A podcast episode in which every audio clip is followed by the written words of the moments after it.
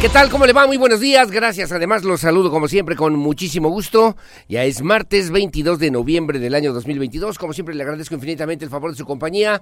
Su amigo y servidor Aurelio Peña lo acompañaremos, si nos lo permite, naturalmente, hasta las 9 de la mañana del día de hoy para informarle de lo más importante que ha ocurrido en Querétaro, México y el mundo. Como todas las mañanas, muy amable y gracias por el favor de su compañía. También a través de las redes sociales en la www.radarfm.mx. Gracias en Twitter, en arroba radar news 1075 y en Facebook en Diagonal Radar News QRO para que se ponga en contacto con nosotros vía telefónica aquí en cabina en el 442-238-3803 a través del WhatsApp también en el 442-592-1075 para que su denuncia, comentario, opinión, siempre bienvenida en este espacio de noticias. Gracias, son las 6 de la mañana en punto, 6 en puntos, 22 de noviembre del año 2022. Y bueno, ¿qué le debo referir? Además de agradecerle como siempre a mi querido Pirro Hernández en la producción digital. Gracias y buenos días. A Regina Martínez igualmente, saludos y muy buena mañana.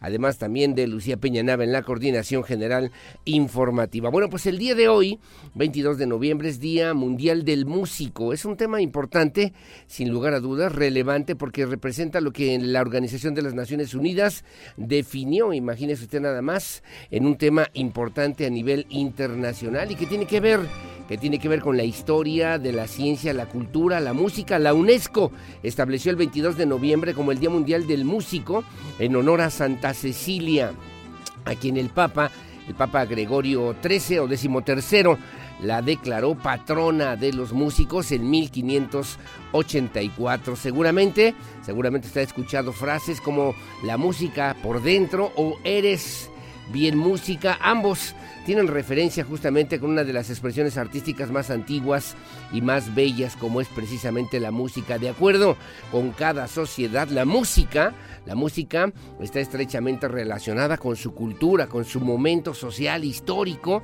y hasta económico. La música ha acompañado a la humanidad durante miles de años. Tiene sus raíces precisamente en la prehistoria, hace más de 30.000 años, cuando el hombre, según cuentan también las historias, intentando imitar los diferentes sonidos de la naturaleza, tocaba flautas de hueso, instrumentos de percusión, birimbaos, o en aquella época la música tenía también que ver con los rituales de apareamiento y del trabajo colectivo. Aquí hacíamos hace ratito con mi querido Pirro Hernández, a ver, una recopilación de la música, ¿no? Que de alguna manera nos llega, nos llega a lo más profundo de nuestro espíritu, del alma y que se convierte en una expresión cultural, musical y artística muy importante. En el mundo antiguo, en Egipto, por ejemplo, la música estaba destinada a los sacerdotes. En Grecia, su valor era inmensurable, inconmensurable, además, formando parte de la mitología. Se recuerda incluso que Euterpe, una de las nueve musas, era la diosa de la música y otro, otro personaje, Orfeo, era capaz justamente de calmar a las bestias con su lira. En Roma la música tenía también un papel trascendental en los teatros romanos. Cabe señalar que en la Edad Media, que estaba relacionada también con el desarrollo de la Iglesia Católica, en menor medida con eventos profanos en círculos aristocráticos, estuvo también caracterizada por los cantos gregorianos y la música, la música monódica, profana de parte y que además se tocaba en los juglares y también porque era parte de los trovadores. Santa Cecilia ha sido plasmada también por diversos artistas desde el siglo XV y bueno, pues le debo referir a usted, según la UNESCO, se establece este 22 de noviembre como el Día Mundial de la Música en honor a Santa Cecilia a quien el Papa Gregorio XIII declaró la patrona de los músicos en 1584. Bueno, el día de hoy, haciendo esta referencia que también me parece importante, y bueno, grandes genios musicales, pensábamos en Consuelito Velázquez, en Mario Lavista, en Gabriel Ortiz, eh, también Arturo Márquez, Carlos Chávez, de los grandes, grandes músicos mexicanos. No, mi pirro, muy bien, ahí en el norte con estas polcas que obviamente son parte de las expresiones culturales. Silvestre Revueltas, José Pablo Moncayo, también el guapango que es tradicional y clásico, Manuel M. Ponce y hasta José Alfredo Jiménez, que obviamente que son los más representativos, más significativos de la historia musical, de la historia cultural musical, así lo vamos a ver el día de hoy, de nuestro país y de lo que estaremos hablando justamente aquí en este espacio informativo. Llevas la música por dentro que nos habla justamente de este espíritu siempre cantarino, de lo que obviamente representa y significa esa música que desde el alma, espiritualmente, podemos también contagiar a los demás y reflejar lo que es justamente un proceso social, económico y cultural en la etapa, en la vida que nos ha tocado vivir. Gracias, son las 6 de la mañana con 4 minutos. Enhorabuena y muchas, pero muchas felicidades a todos los músicos que también con su talento, que con su sensibilidad, sin lugar a dudas, nos acompañan en estos aconteceres eternamente de la vida cotidiana. Y bueno, también le debo referir porque ayer en la tarde noche pues se dio a conocer justamente la noticia de un músico, poeta, intelectual, creador también de diferentes composiciones musicales cubano que pues se trascendió las fronteras de su país, de América Latina y por qué no también a nivel internacional. Murió a los 79 años, tengo dos datos, 79 y 77 años de edad, 77 años de edad, murió Pablo Milanés, el gran Pablo Milanés de esta música iberoamericana y que bueno, también cantautor, creador de varias, de varias melodías que se quedaron eternamente, como él decía, en los corazones de nuestra historia en América Latina, ¿no? Y que pues eh, yo no te pido, Yolanda, eh, pues falleció ayer en Madrid, residía desde hace varios años, estuvo todavía mal recientemente internado en un hospital allí en Madrid.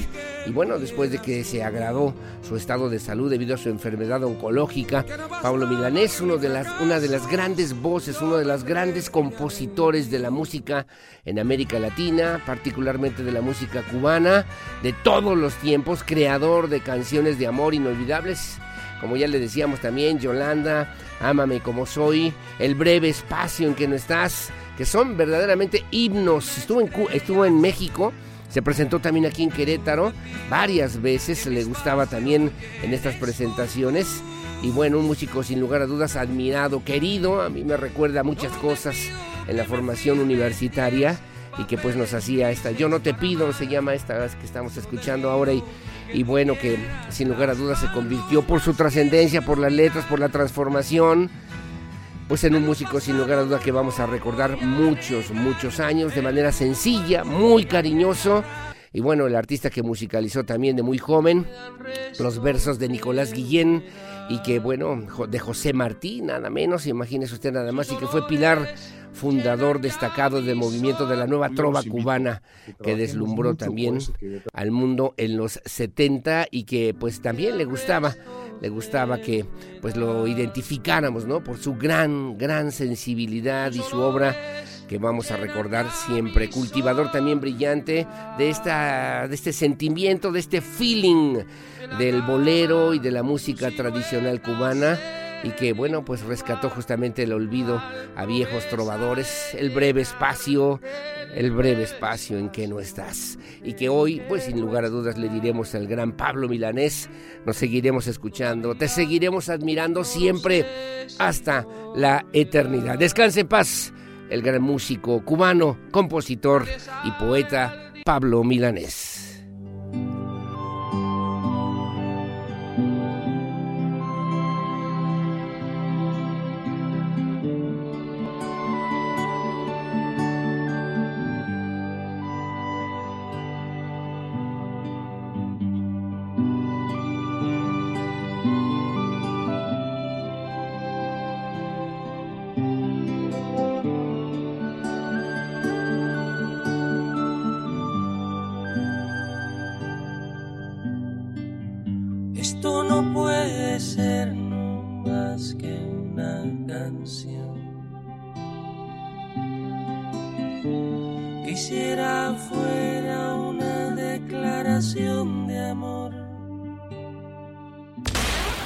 Resumen, Radar News.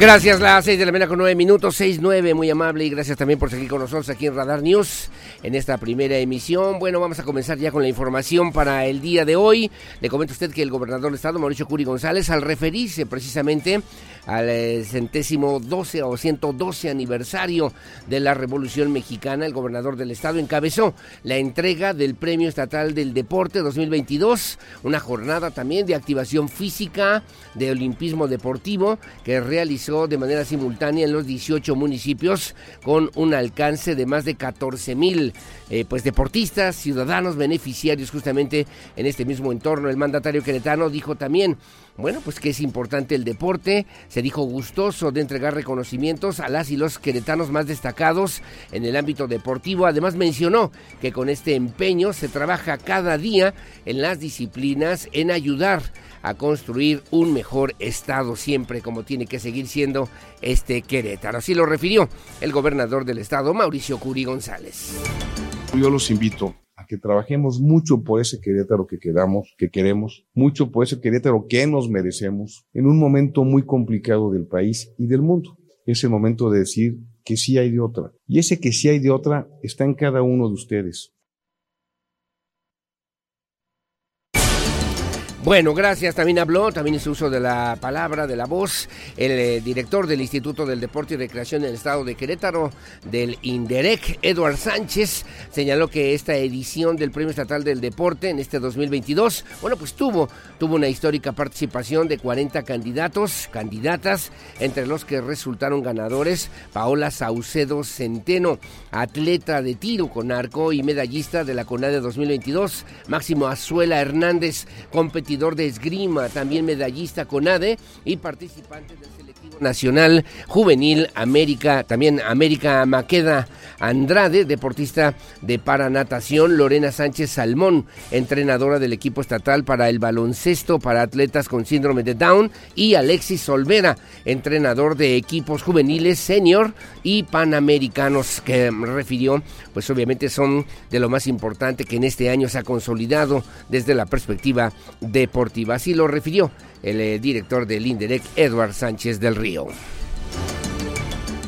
Paola, Máximo, América, Lorena y Alexis hoy ingresan a la historia del deporte queretano. Con personas como ustedes, llevaremos a Querétaro al siguiente nivel. El deporte fomenta mejores personas y fortalece el tejido social. Con el deporte, Querétaro tiene rumbo. Bueno, gracias. Las 6 de la mañana con 12 minutos, 6.12. Un largo fin de semana a propósito del buen fin. 80% calculaba la Cámara Nacional de Comercio en Querétaro. Le debo referir también a nivel nacional.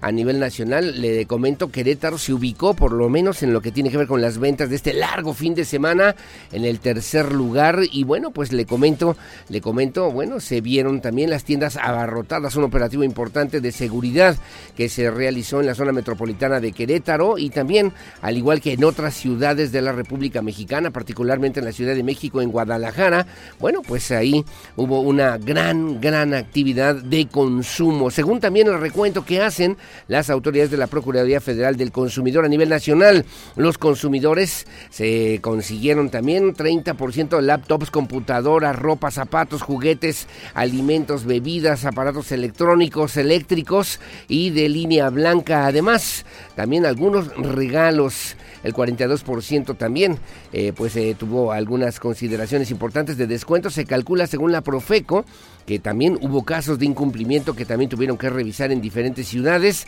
Se retiraron al menos 64 anuncios por publicidad engañosa durante esto que se conoce como el buen fin y que generó una derrama económica importante a nivel nacional, a nivel local y aquí en Querétaro que se ubicó por lo menos según el recuento que hicieron las autoridades de la Profeco en tercer lugar en tercer lugar por los niveles de consumo que se lograron durante todo este fin de semana largo aquí en Querétaro, las 6 de la mañana con 13 minutos.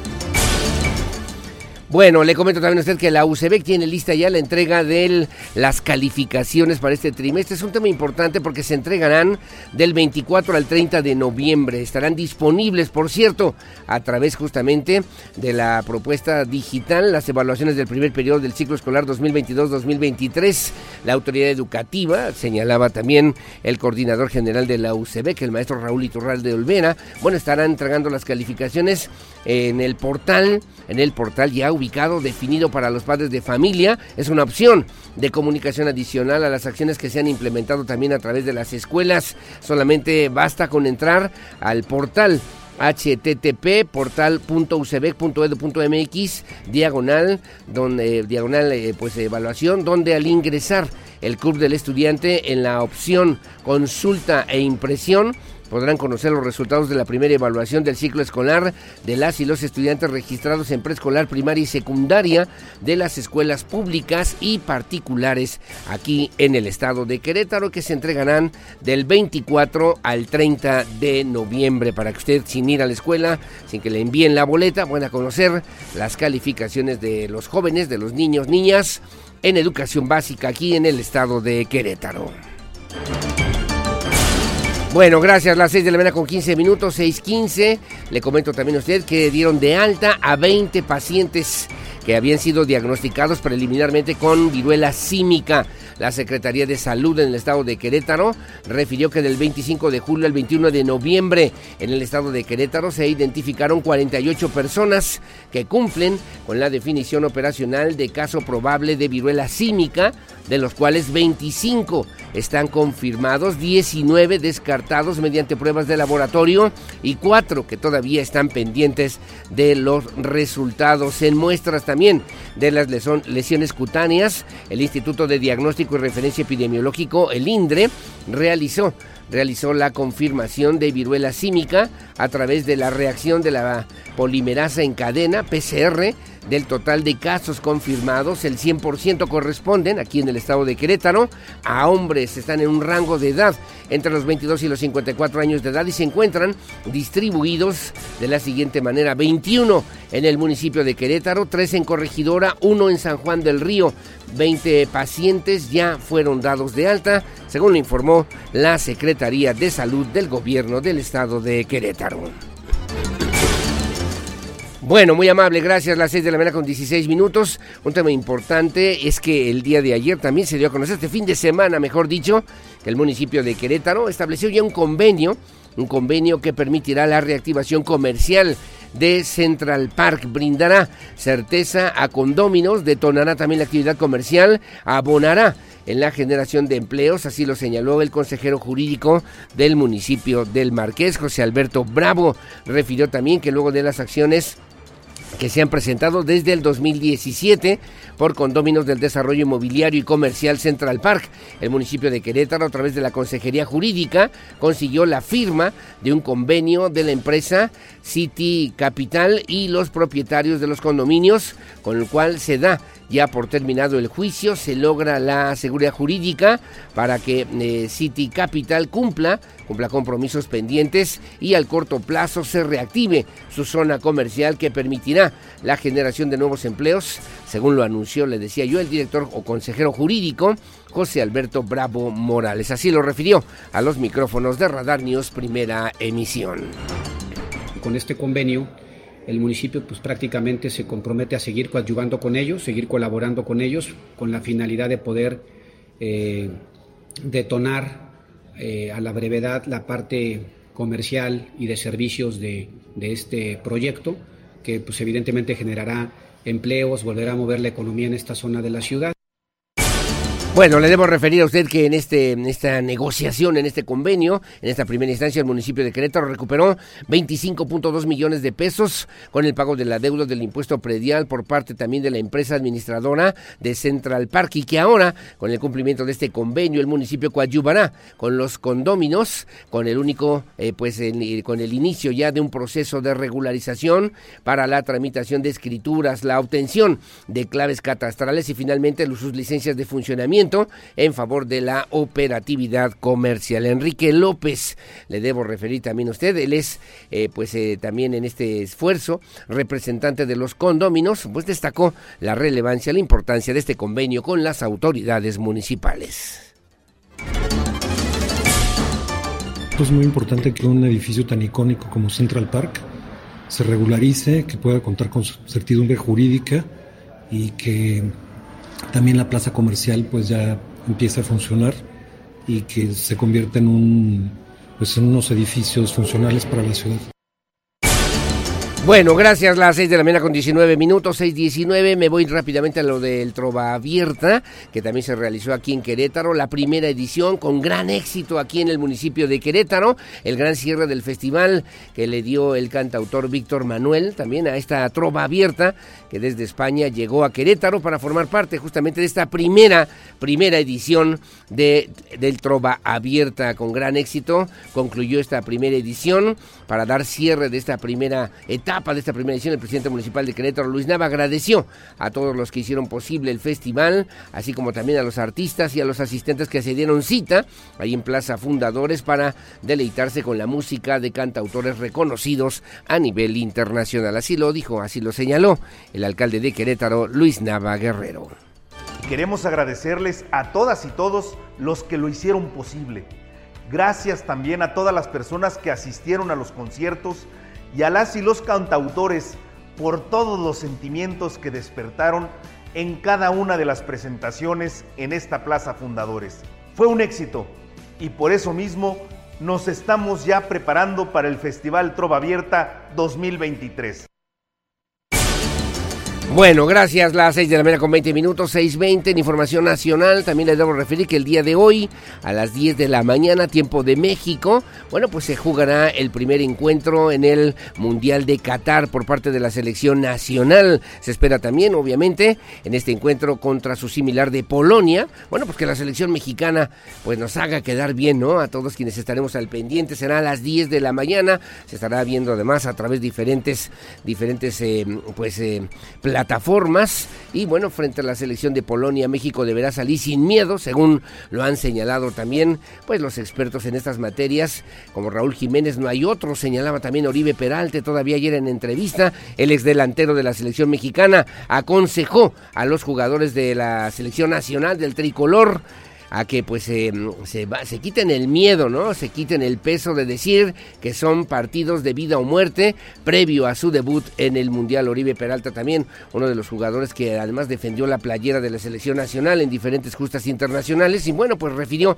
en el debut de la selección nacional el día de hoy en el Mundial de Qatar frente a su similar de Polonia, que los eh, mexicanos, los seleccionados nacionales, tendrán que salir a jugar, a disfrutar del partido, a hacer fútbol y a salir sin miedo, sin miedo, que obviamente es lo que pues pretendemos todos y que ojalá se convierta también en el primer encuentro de la selección nacional y que también consigan la victoria. Le comento también a usted que, bueno, pues en este sentido el comentario de Oribe Peralta ayuda y sirve, el seleccionado nacional, bueno, para pues elevar el ánimo, ¿no? Después de lo que se ha venido diciendo de los eh, de la selección nacional y que ojalá, ojalá, ¿por qué no?, pueda llegar en este Mundial de Fútbol al, al quinto partido, que ese es el gran reto que hoy por hoy tiene también la selección mexicana. Bueno, gracias como siempre, son las 6 de la mañana con 22 minutos en este espacio informativo, como todos los días, que transmitimos en vivo y en directo desde esta noble, histórica, próspera, colonial, barroca, generosa, hospitalaria, humanitaria, honorable, pacífica, competitiva y siempre limpia, ciudad de Santiago de Querétaro, corazón de la República Mexicana. Buenos días, Querétaro.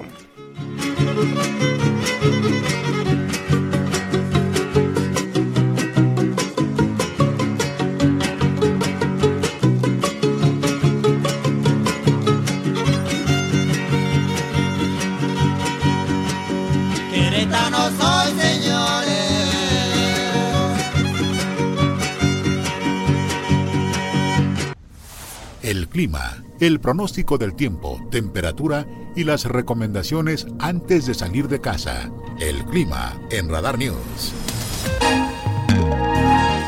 Bueno, muy amable, gracias. Las 6 de la mañana con 29 minutos, 6.29. Que tenga buen día. Muy amable, como siempre, a don Ernesto Rodríguez Me dice, ya salió la primera, la primera sorpresa en el Mundial, perdió Argentina.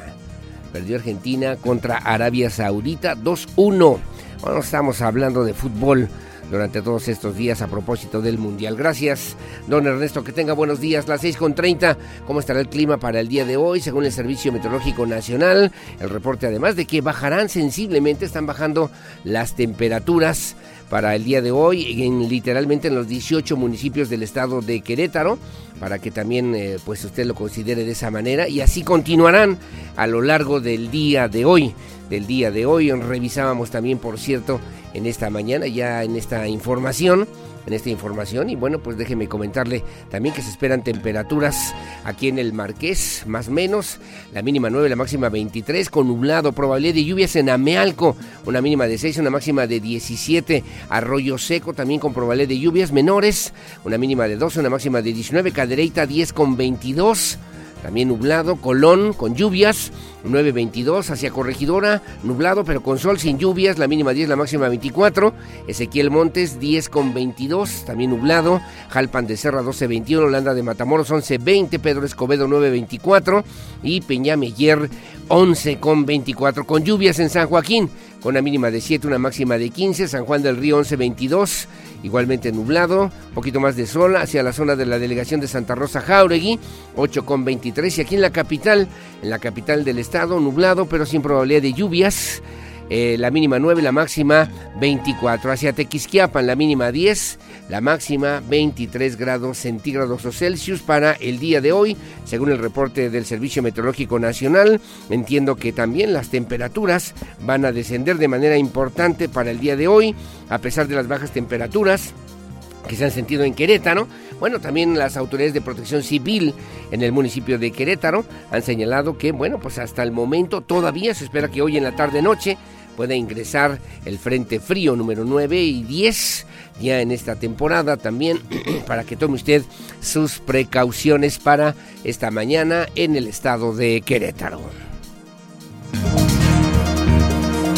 Bueno, gracias. ¿Y cómo estarán las cosas a nivel nacional? El Frente Frío número 10 y la masa de aire frío reducirán también lluvias puntuales a fuertes e intensas en la zona del sureste de México, además en la península de Yucatán, así como un evento denominado Norte en el litoral del Golfo de México y en el Istmo y Golfo de Tehuantepec. Este Frente Frío número 10 continuará con características de estacionario sobre el Golfo de México. Va a interactuar con un canal de baja presión que se extenderá sobre la península de Yucatán en el sureste mexicano. Estos sistemas ocasionarán lluvias puntuales a intensas en las zonas de Chiapas y Tabasco. Lluvias muy fuertes en Veracruz, en la zona del sur de Veracruz, en Oaxaca hacia el oriente, en Campeche, además de lluvias fuertes en Yucatán y Quintana Roo. Pero al mismo tiempo hay una masa de aire frío asociada al Frente Frío número 10. Continuará generando un ambiente muy frío con heladas al amanecer en las zonas altas de los estados de la Mesa del Norte, Noreste, Oriente y en el centro del territorio nacional además de un ambiente gélido en las sierras de Chihuahua, Durango y Coahuila para el día de hoy, según lo refiere el Servicio Meteorológico Nacional. Lluvias hasta de 150 milímetros, por lo menos para el día de hoy, en Chiapas y Tabasco, de menor intensidad en Oaxaca, en Veracruz y Campeche, todavía menores en Yucatán y Quintana Roo. Y también le comento, según este mismo reporte, se esperan probabilidades de lluvias ligeras, estoy viendo aquí, de hasta 5 milímetros en los estados de Coahuila, San Luis Potosí, sí. Zacatecas, Nayarit, Colima, Guanajuato, Querétaro, Hidalgo, Tlaxcala y Morelos. Tome precauciones porque habrá también temperaturas de hasta menos 10 grados Celsius, sobre todo en las zonas montañosas de Chihuahua, Durango y Coahuila, hasta menos 5 grados en Baja California, Sonora, Coahuila y Zacatecas, y de 0 a 5 grados en los estados de Tamaulipas, San Luis Potosí, Aguascalientes, Jalisco, Michoacán, Guanajuato, Estado de México, Hidalgo, Tlaxcala, Puebla, Veracruz y Oaxaca, según esta referencia meteorológica del Servicio Nacional a propósito y gracias también a la información de la Comisión Nacional del Agua. Información policíaca. Radar News. Gracias, las 6 con 34 de la mañana. Este fin de semana, a través de las cámaras del C4, se permitió recuperar un vehículo con reporte de robo. Dos personas fueron detenidas luego de una oportuna activación ciudadana de parte de la línea y a través de la línea 911 de la línea de emergencias.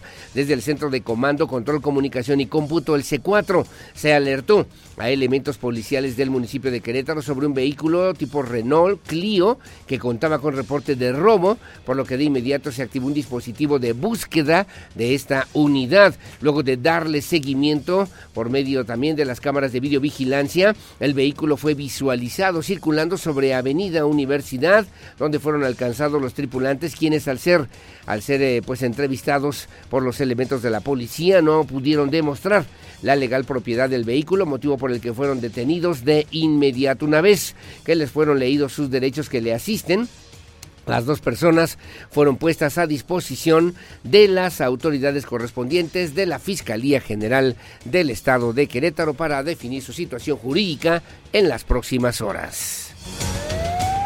Bueno, de los hechos ocurridos recientemente aquí en la zona de Ciudad del Sol, el gobernador del estado, Mauricio Curi González, confirmó que autoridades del estado de Guanajuato abatieron al cermeño aquí en la capital queretana, aunque no había pruebas de que este opere o haya pruebas de que este señor opere en el estado de Querétaro y particularmente en la zona metropolitana. Alejandro Payán tiene los detalles.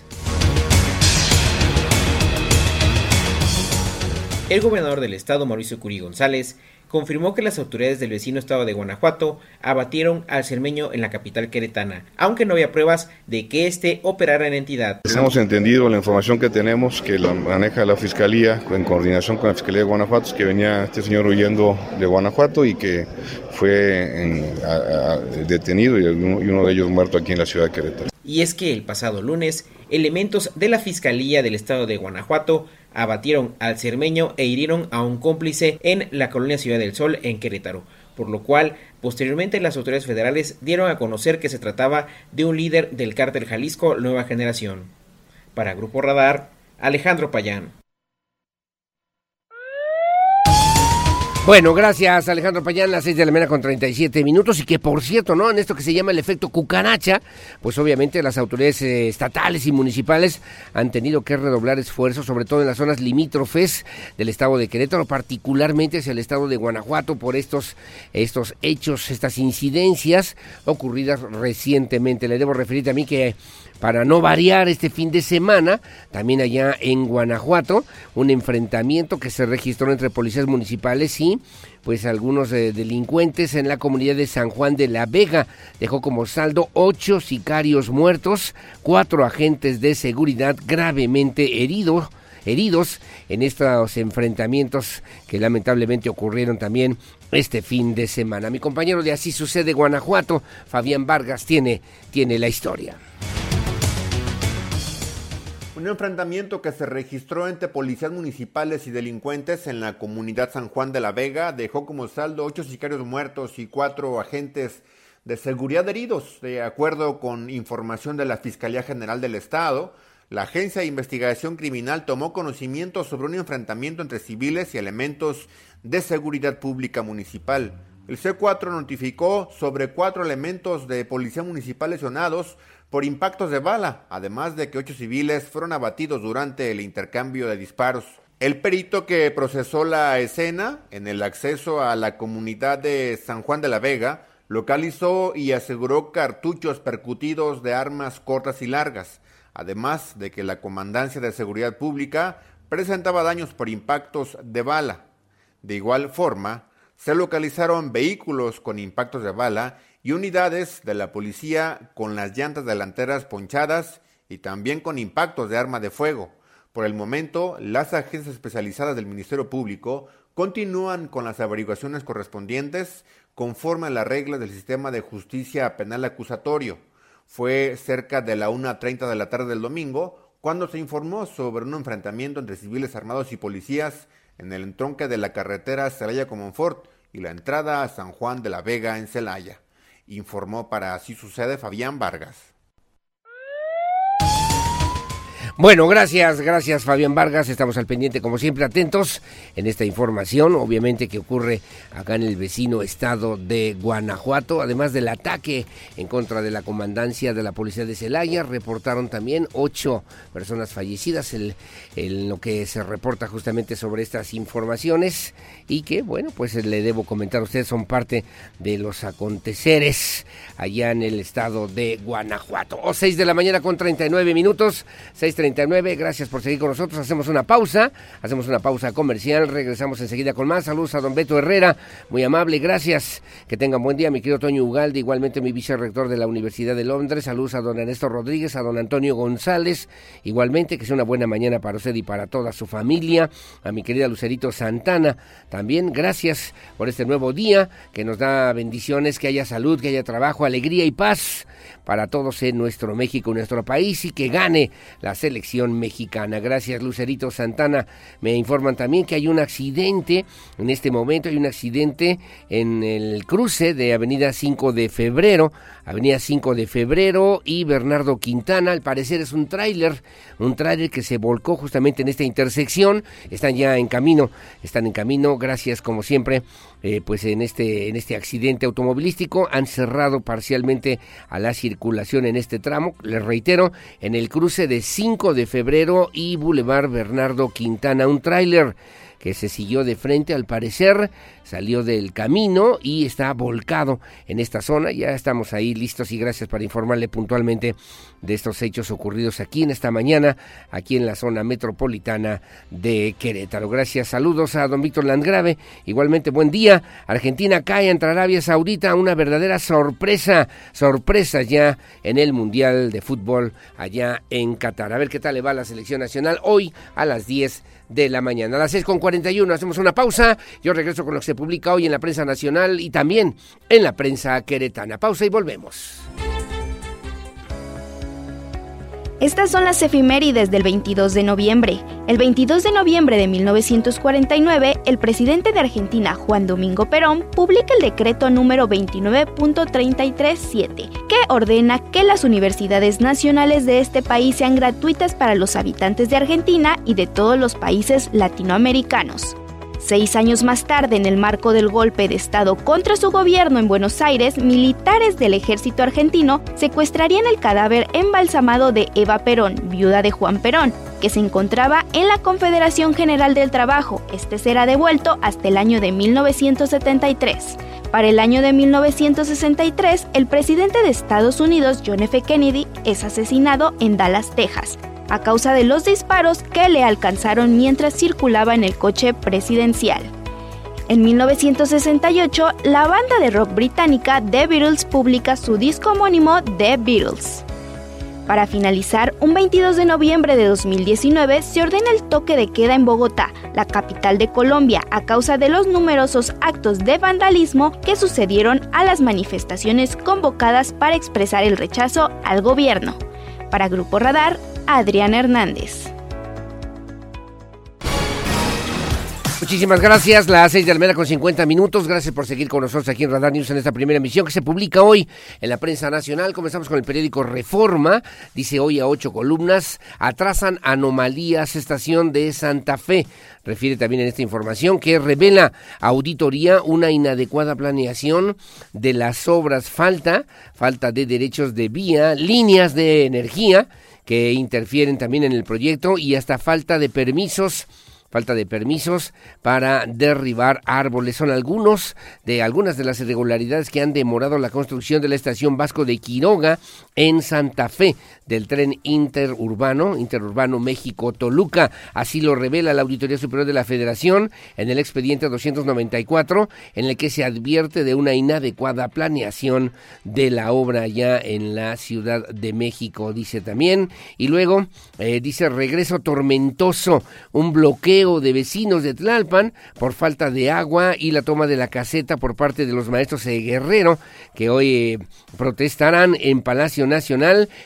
Ayer, dice el Reforma, ayer por varias horas el acceso a la, pues, de los vacacionistas desde el estado de Morelos hacia la Ciudad de México. Facilitan entrada a México de productos que ya hay. El acuerdo de apertura contra la inflación y la carestía busca dar libre acceso a 24 productos y alimentos básicos, pero en algunos de ellos México lidera como productor exportador. Para el gobierno mexicano, otorgar una licencia única universal a un grupo de empresas para la libre importación de esos productos es una estrategia necesaria para mitigar el impacto de la inflación y fortalecer la oferta de alimentos. En el recuadro, llora Cuba a Milanés a Pablo Milanés, icono, dice también, de la trova cubana e intérprete de clásicos como Yolanda y El breve espacio en que no estás, falleció, dice aquí, a los 79 años en España, señala aquí en, este, en, este, en esta primera plana, incumple 4T y ahora AMLO ataca a la REA,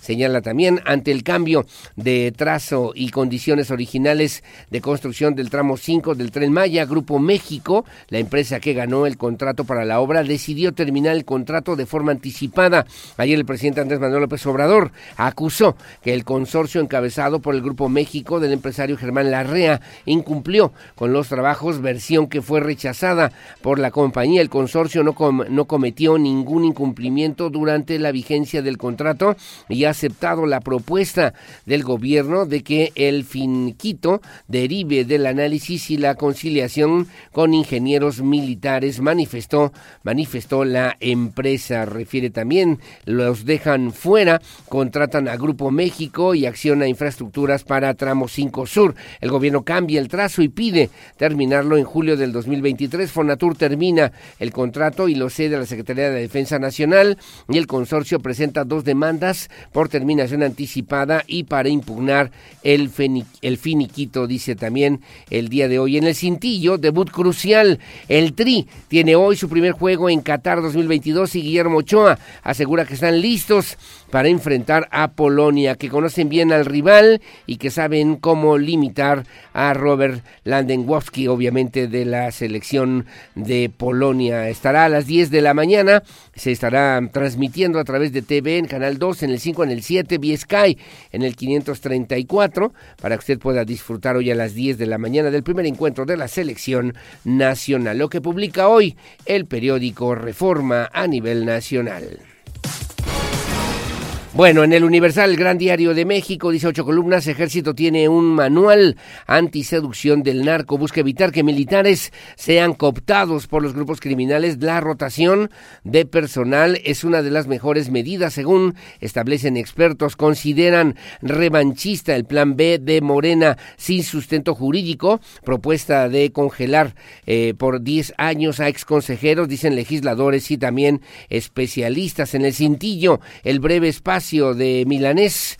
El trovador murió ayer en Madrid con una carrera de casi 50 años e igual cantidad de discos. Se quedó esperando una disculpa del régimen cubano y el juego por el que todos han luchado con gran apoyo de su afición. La selección nacional debutará hoy en la Copa, en la Copa del Mundo. En la fotografía refiere también en Sianjur, hospitales atendían ayer a cientos de heridos que dejó un sismo de magnitud 5.6 en Java, la isla, la isla indonesia más poblada, mientras cuadrillas de rescate buscaban sobrevivientes entre los escombros. La cifra de muertos asciende a por lo menos 162, muchos de ellos niños que estaban en la escuela. Y dice finalmente la violencia política sin estadísticas y minimizada, señala en este comentario a propósito del Día Internacional de la Eliminación de la Violencia contra la Mujer. Lo que publica hoy el periódico El Universal, el Gran Diario de México.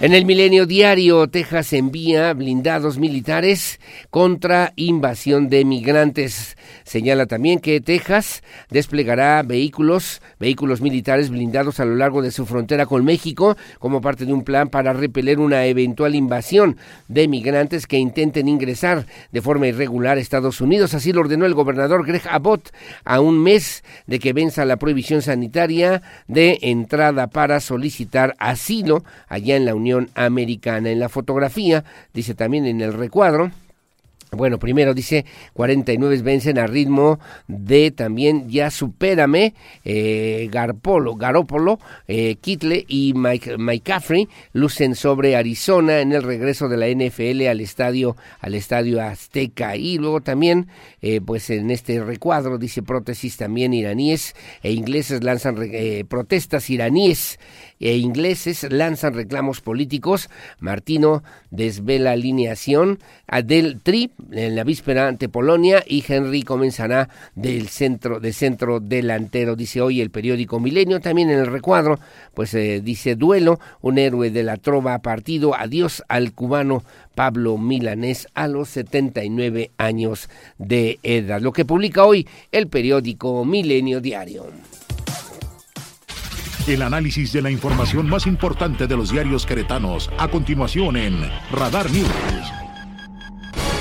Gracias, las 6.57 de la mañana que se publica hoy en la prensa queretana, en el diario de Querétaro, que dije mi amigo Mario León Leiva, ocho columnas, choques en la 57 dejan pérdidas de 3 mil millones de dólares al año, la más peligrosa del país, la autopista México-Querétaro es la más peligrosa del país al registrar 434 choques y daños materiales de 3 mil, eh, 3 mil 7 millones de dólares durante 2021, de acuerdo con el anuario estadístico de colisiones en carreteras federales con 260 kilómetros. Esta autopista federal 57 ha sido considerada durante los últimos años la más peligrosa del país. Durante el 2021 reportaron también, se registraron 131 colisiones con víctimas, 77 fallecidos y 134 lesionados. Dice hoy a ocho columnas, se dispara contagio. Estado es segundo en la entidad, ha registrado 200 de los 1.795 casos a nivel nacional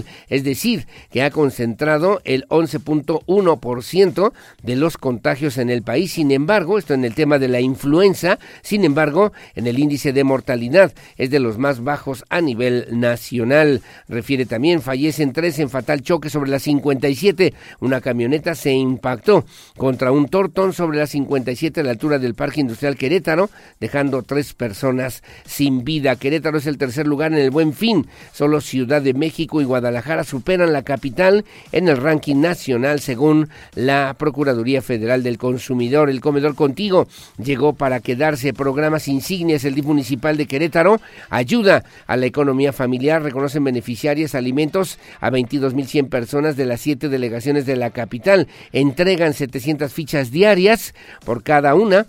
Se dan cuatro porciones que significan 2.800 raciones al día en los comedores, en los comedores contigo, aquí en la capital queretana. Es lo que publica hoy el periódico Diario de Querétaro.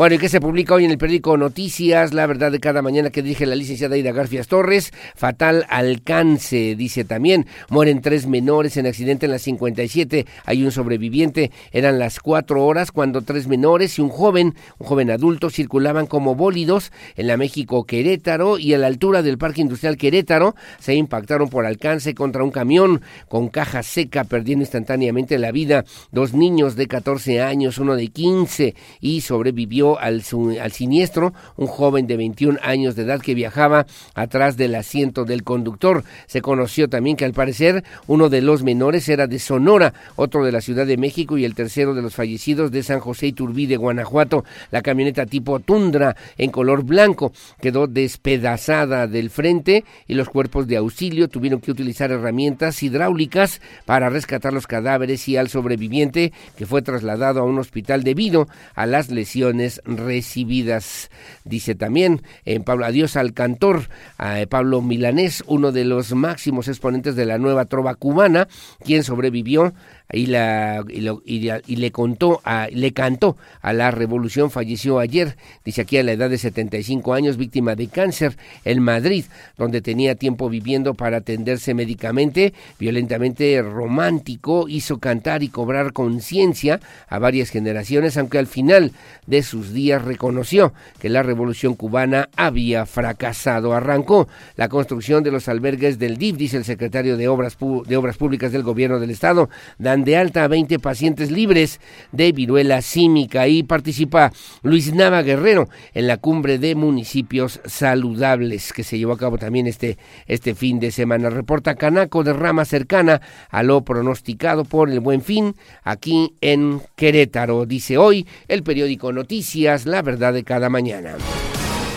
En el periódico AM de Querétaro, a propósito, felicidades, enhorabuena por los 20 años de historia periodística. El día, el día de hoy a ocho columnas, Querétaro eslabón del cable subterráneo. La entidad es la última conexión de un proyecto de data center que, en el que se invierten 150 millones de dólares. Señala también en la fotografía, el Buen Fin ha logrado 80% de las ganancias proyectadas en ventas y también Grupo México demanda a Andrés Manuel López Obrador. El consorcio encabezado por Germán Larrea demandó al gobierno gobierno federal por incumplir un contrato de un tramo en el tren Maya. Y luego también refiere violencia de género, es estructural, no generacional. La rectora de la Universidad Autónoma de Querétaro, la doctora Tere García Gasca, dijo que eh, pues estudiantes y docentes violentan en la misma proporción. Enhorabuena. Felicidades a mi amigo Miguel Flores y a todo el equipo de reporteros, de reporteras, de editores también, parte justamente de este esfuerzo y de este trabajo periodístico, 20 años de historia en el periódico A M de Querétaro. Enhorabuena, felicidades. Gracias, las 7 de la mañana con 2 minutos, 7-2. Hacemos una pausa, hacemos una pausa comercial. Regresamos enseguida con más aquí en Radar News en esta primera emisión. Muy amable, gracias a don Víctor Landgrave. Me dice también lo mejor, buen día, la mejor de la fortuna. Nuestros representantes, sus palabras creo son las que la mayoría de los mexicanos en la selección nacional. Vamos, México, les tocó un grupo difícil y sacarán lo que son guerreros aztecas deportivos. Es un deporte y debemos mantenernos tranquilos con la esperanza de un buen resultado que se valoren los éxitos, se enfrentan con jugadores de un gran nivel. Vamos México, vamos México, me dice don Víctor Landgrave, como siempre muy amable, gracias. Siete con dos, tres minutos, hacemos una pausa, volvemos enseguida con más.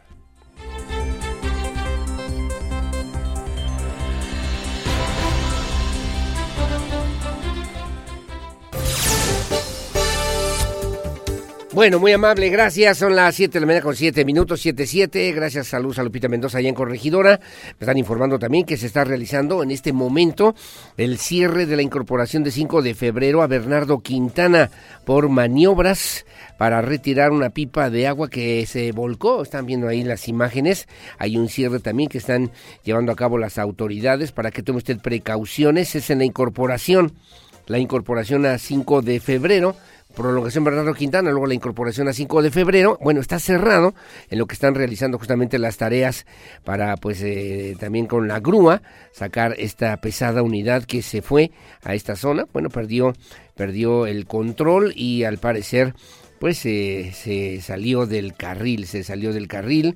Le comento también a usted, bueno, estarán atendiendo esta situación ya las autoridades, ya están atendiendo justamente en este momento las autoridades, tanto de movilidad como también de la Secretaría de Seguridad Ciudadana y de la Policía Estatal, para que tome usted sus precauciones. ¿Cómo están las cosas en este momento? Según el reporte también de Gobierno del Estado a través del área de comunicación social, en el reporte vial a estas horas de la mañana en dirección norte-sur, complicado en Juárez también, en Avenida Galindas, está en rojo incluso el semáforo, en amarillos, en preventivo, en Ejido, en calle Ejido y en el Boulevard Bernardo Quintana también para que tome precauciones. En dirección sur-norte, sur-norte complicado en Avenida Tecnológico, nada más, y en preventivo en Avenida Galindas para que tome precauciones. Y de oriente a poniente, oriente a poniente complicado en la zona de Bernardo Quintana, donde ya le estábamos refiriendo justamente pues de este accidente en esta pipa de agua. Y de poniente a oriente igualmente en Paseos, Avenida Paseo Santiago,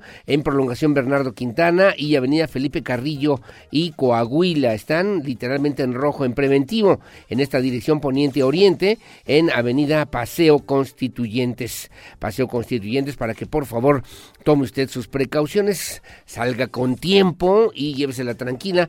Le reitero, en este accidente automovilístico, en este accidente, pues que está provocando el cierre, reitero, en este cruce de Bernardo Quintana, prolongación Bernardo Quintana, en la incorporación a 5 de febrero. Están realizando maniobras para retirar la pipa que se volcó hace unos minutos en esta zona, aquí en la capital queretana. A las 7 de la mañana con 10 minutos.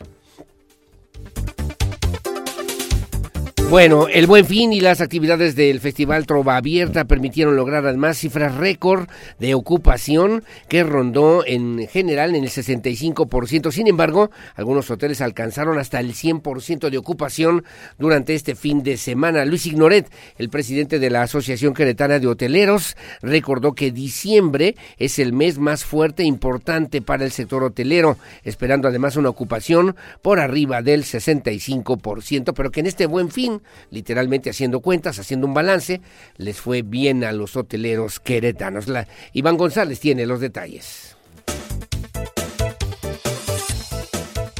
El presidente de la Asociación Queretana de Hoteleros, Luis Luna, informó que el buen fin y las actividades del Trova Abierta permitieron lograr cifras récord en ocupación hotelera, que rondó en general el 65%, pero al fin de semana en algunos hoteles alcanzaron el 100% de la ocupación, lo que permitirá en el 2023 rebasar las cifras prepandemia, es decir, en el 2019 cuando cerró el año con una ocupación del 57%, esperando para el próximo año estar por arriba de estos números. Regularmente Querétaro históricamente siempre tiene un comportamiento muy bueno las primeras dos semanas, ¿no? Que todas son actividades, digamos, de mucho comercio, mucho negocio. Y las últimas dos semanas, pues ya la tendencia baja un poquito en la parte de negocios, pero empieza a incrementar el segmento de placer por venir a pasar las fiestas de fin de año aquí a Querétaro.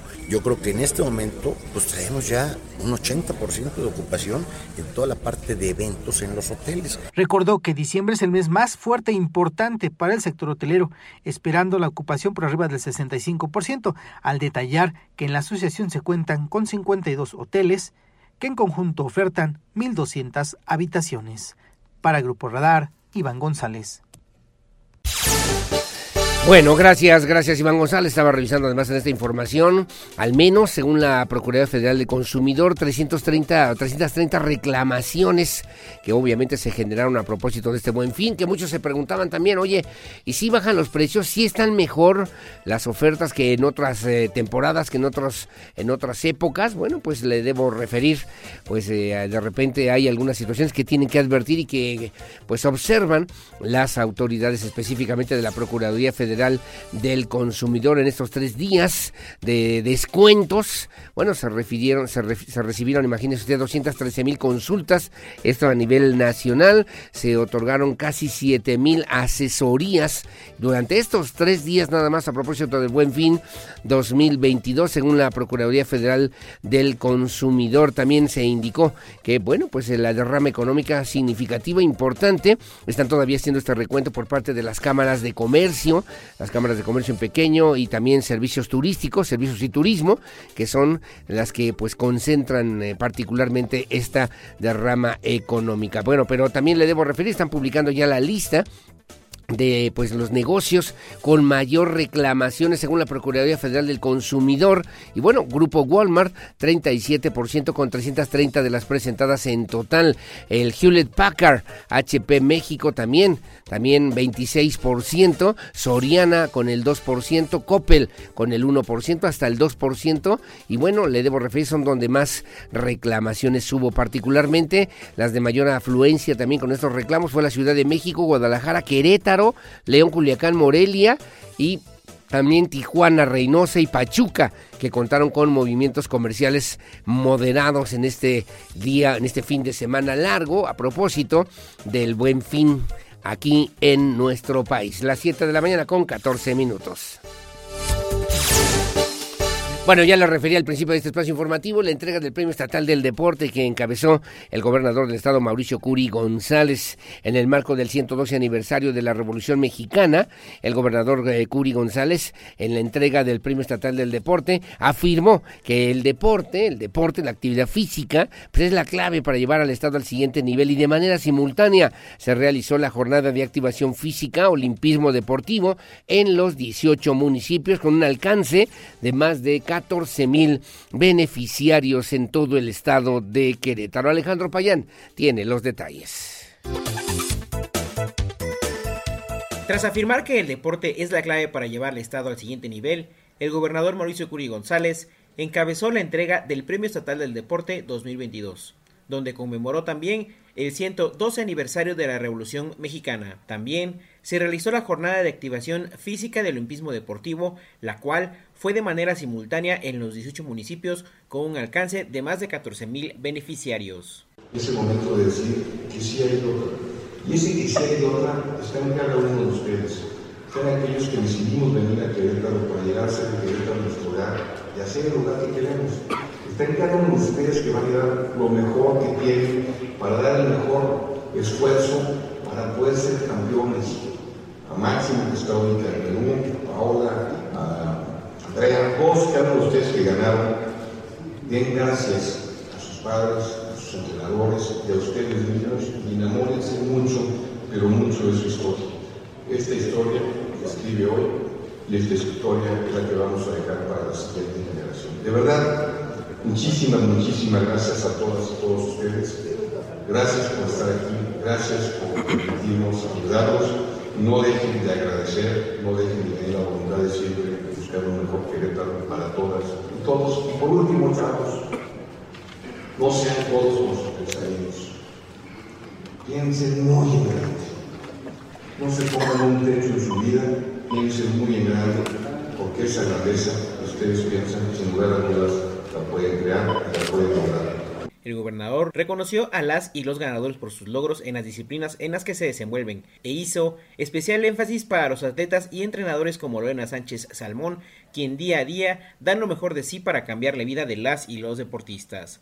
Curi González confió en que con los incentivos que hoy reciben, en los que el gobierno del estado destinó 390 mil pesos y la federación 110 mil, los atletas podrán seguir con su carrera deportiva y llenar de orgullo a sus familias. Para Grupo Radar, Alejandro Payán. Bueno, muy amable, gracias. Las 7 de la mañana con 17 minutos y bueno, pues también con buenos deseos y sobre todo pensando en lo que obviamente significa y representa esta oportunidad de trabajar de con disciplina, salir adelante y poner muy en alto el nombre de Querétaro a través justamente de las diferentes disciplinas deportivas que reconoció el gobernador Mauricio Curi González. Las 7 de la mañana con 17 minutos. Bueno, los medios de comunicación aprovecharon la presencia también del gobernador para preguntarle sobre pues el tema de la movilidad, ¿no? Del que hablamos la semana pasada, por cierto, en este espacio informativo. Y bueno, después de lo que decidieron ya en el Congreso queretano con la creación de la Agencia de Movilidad en Querétaro, el gobernador Mauricio Curi González dijo que se contará ya con un marco legal para echar abajo los amparos con los que la aplicación de viajes privados a través de la aplicación Uber, Uber y otras plataformas operan en la entidad sin convenciones para brindar el servicio de transporte. Lo importante también es garantizar la eficacia también del sistema de transporte, pero también la seguridad de las y los usuarios de estas plataformas digitales que siguen sin permiso correspondiente, por lo menos aquí en el estado de Querétaro. También Alejandro Payán con los detalles.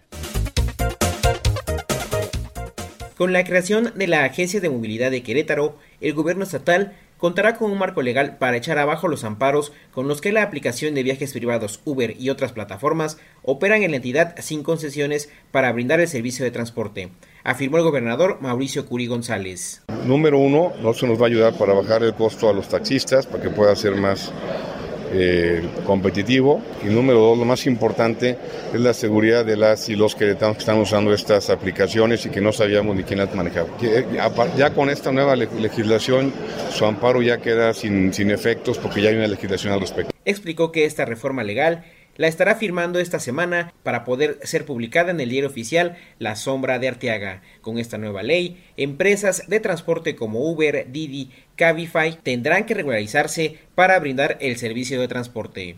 Para Grupo Radar, Alejandro Payán. Bueno, gracias Alejandro Payán, así que bueno, habrá que ver también sobre este tema porque en varios estados de la República, por cierto, esta plataforma digital no tiene no tiene permiso, digamos, disposición para circular. Uno de ellos es justamente el estado de Querétaro, así que habrá que revisar en revisar, a pesar de que ya cuentan o ya tienen presencia en 72 ciudades de la República Mexicana, ciudades importantes, bueno, hay que tomar en cuenta pues que en esta gestión, en esta, en estos trámites, los tiene que hacer ah, pues ante las autoridades estatales y después de lo que significa justamente la creación de la Agencia de Movilidad de Querétaro, me parece, se van a establecer criterios y parámetros que son importantes para que todas, son 21 plataformas de transporte, por lo menos registradas en Querétaro, pues se puedan ofrecer un servicio de calidad, un servicio seguro, un servicio que garantice también los derechos de las y los usuarios aquí en el estado de Querétaro. 7 de la mañana con 20 minutos. Bueno, muy amable, como siempre, gracias por seguir con nosotros. Doctoralia, la página de salud más visitada en México, con más de 10 millones de visitas al mes, por fin llegó a Querétaro para que puedas agendar consultas con los mejores doctores desde tu celular de forma inmediata. Solo por este mes te retan a buscar a tu doctor de cabecera en doctoralia.com.mx. Si no lo encuentras, refiérelo ahí mismo y una vez que sea válido, el equipo de Doctoralia te contactará para entregarte 200 pesos en una tarjeta de regalo para que cuides de tu salud. Aprovecha esta gran oportunidad. Si tú eres doctor y aún no estás registrado en Doctoralia, puedes entrar a pro.doctoralia.com.mx. Repito, pro.doctoralia.com.mx y solicitar una consulta con los expertos. Conoce más sobre la plataforma. Consulta términos y condiciones. Gracias, las 7.21. A pausa, regreso enseguida con más.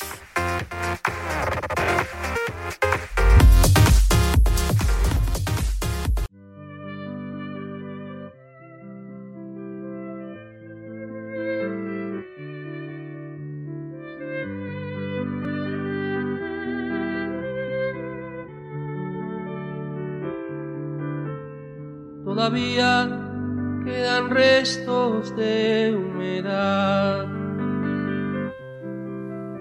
Sus olores llenan ya mi soledad. En la cama su silueta se dibuja, cual promesa de llenar el breve espacio en que no está. Todavía yo no sé si volverá. Bueno, muy amable, gracias. Las 7 de la mañana con 36 minutos. Gracias, mi querido Víctor Monroy. Listos y atentos a las 10 de la mañana para apoyar a la selección a la selección nacional frente a su similar de Polonia, con lo que y significan justamente estas consideraciones que ya veíamos Argentina y Arabia Saudita, la gran, gran sorpresa de este mundial, por lo menos en estos primeros encuentros. Y escuchando al gran Pablo Milanés, ¿no? Pablo Milanés, yo lo recuerdo y en los eh, duetos incluso con Silvio Rodríguez, lo que era la nueva trova cubana, y que bueno pues significaron sin lugar a dudas interpretaciones por su gran belleza de voz, su privilegio también para interpretar y sobre todo permitir registros, registros musicales que la mayoría, que la mayoría no alcanzaba. Además, en esta forma poética de decir con gran sencillez, cantarle al amor, cantarle a la vida, cantarle también a la sensibilidad que toca el alma, siempre con una gran inspiración y también que pues eh, con una gran, gran sensibilidad que inspiró a muchas generaciones también de músicos cubanos, latinoamericanos y que bueno, pues entre otros también en estos encuentros musicales que tuvo en su momento con Joan Manuel Serrat, con Joaquín Sabina, con Luis Eduardo Aute, que también tuvo una cercanísima relación con Ana Belén o Víctor Manuel, que recientemente estuvo aquí en Querétaro. Bueno, pues artistas que grabaron canciones, que colaboraron con el gran, gran Pablo Milanés. Y bueno, pues eh, figuras como en aquí también, como Chirco Buarque, Gal Costa, Armando Manzanero también en su tiempo, en su momento, hasta Mercedes Sosa, Mercedes Sosa, la gran intérprete argentina, Fito Páez, entre otros, y además salseros como Andy Montañez o Gilberto Santa Rosa, entre muchos otros que nos hicieron también, que nos alegraron el alma, el corazón y la vida de lo que significa justamente la vida.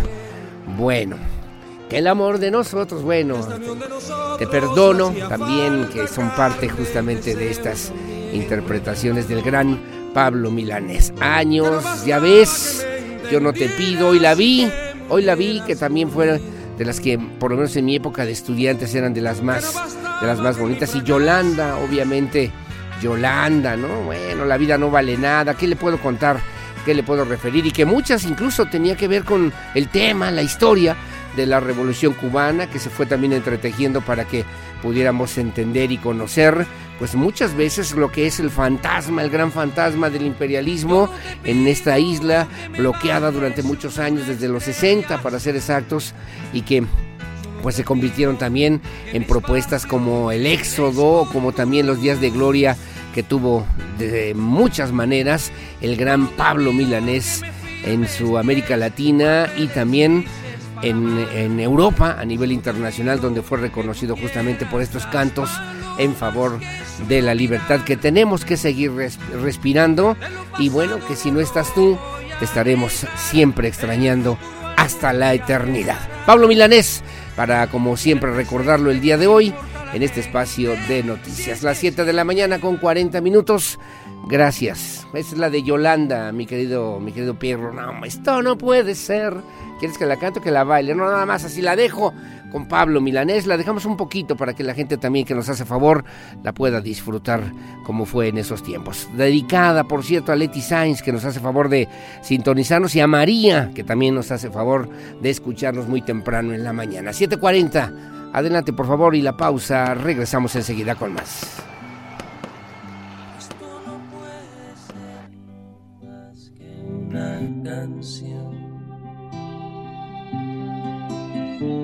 Quisiera fuera una declaración de amor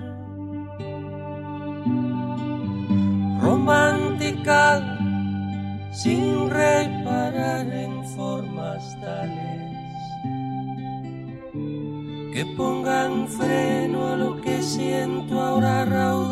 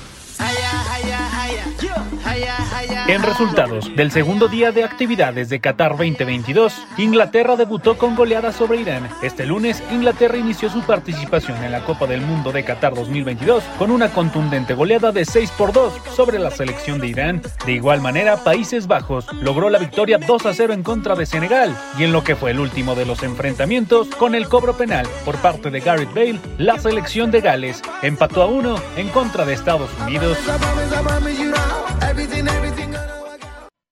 La entrevista a Radar News.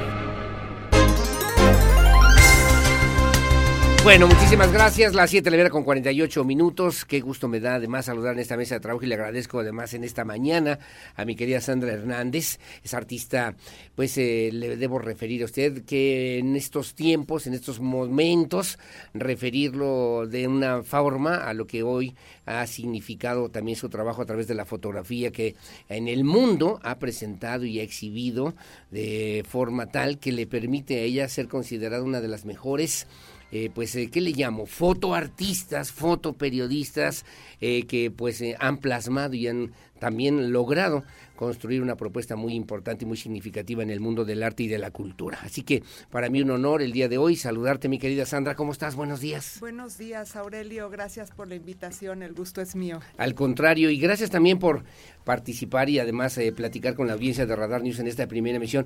Para una mujer en estos tiempos, en estos momentos, en un devenir que te ha llevado a ti por muchos países, en muchas historias, en muchas situaciones, de repente tomar una cámara fotográfica y poder lograr y captar ese momento no resulta tan sencillo, mi querida Sandra.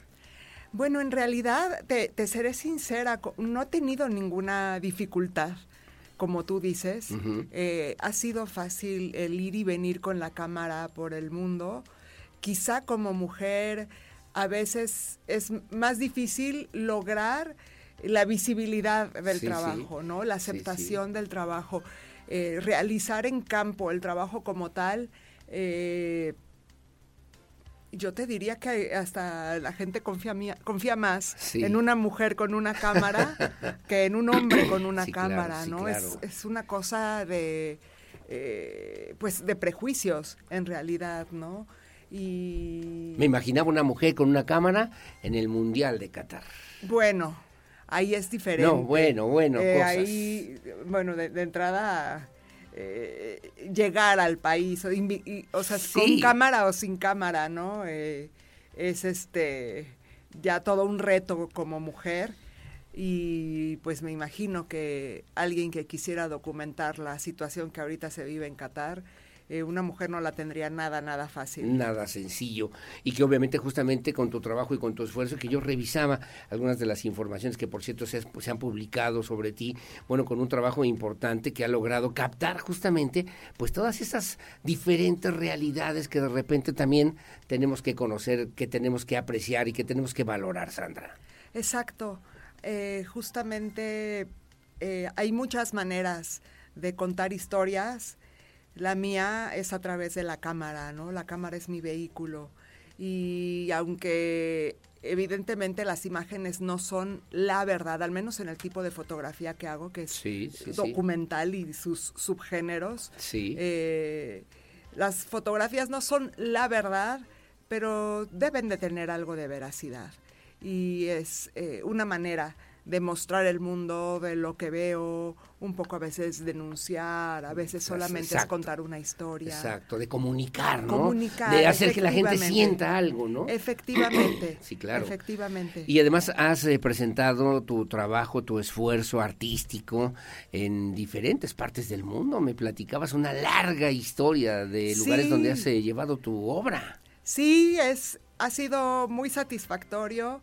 Eh, es una carrera que me, que me ha traído muchas satisfacciones. He tenido el gusto de exponer pues en cuatro conti- continentes. Sí. Eh, nada más me falta exponer en África, pero, pero bueno, ha estado mi obra por, por todo el mundo y pues eso es muy, muy satisfactorio. En diferentes países y que bueno, aquí ya instalada en Querétaro desde hace ya algunos, algunos años, ¿no? Sí. Algunos años en Querétaro. Bueno, te ha permitido también desarrollar esta creatividad. Sí, claro, claro. Eh, pues Querétaro es una ciudad que me encanta. eh, he estado yendo y viniendo en diferentes momentos de mi vida y pues es- estoy muy, muy ligada a la ciudad, ¿no? Sí, y al sí, quehacer sí. artístico que, que... que es importante, que es fundamental y que es parte del esfuerzo que hacen. El otro día platicábamos también con algunos artistas de lo que significa esta posibilidad de, de crear, de construir, de imaginar, de inventar, de plasmar, pero al mismo tiempo de tener una audiencia o de tener un auditorio o de tener eh, quienes puedan apreciar esos grandes detalles de esa gran sensibilidad, mi querida Sandra Hernández. Sí, ¿no? efectivamente.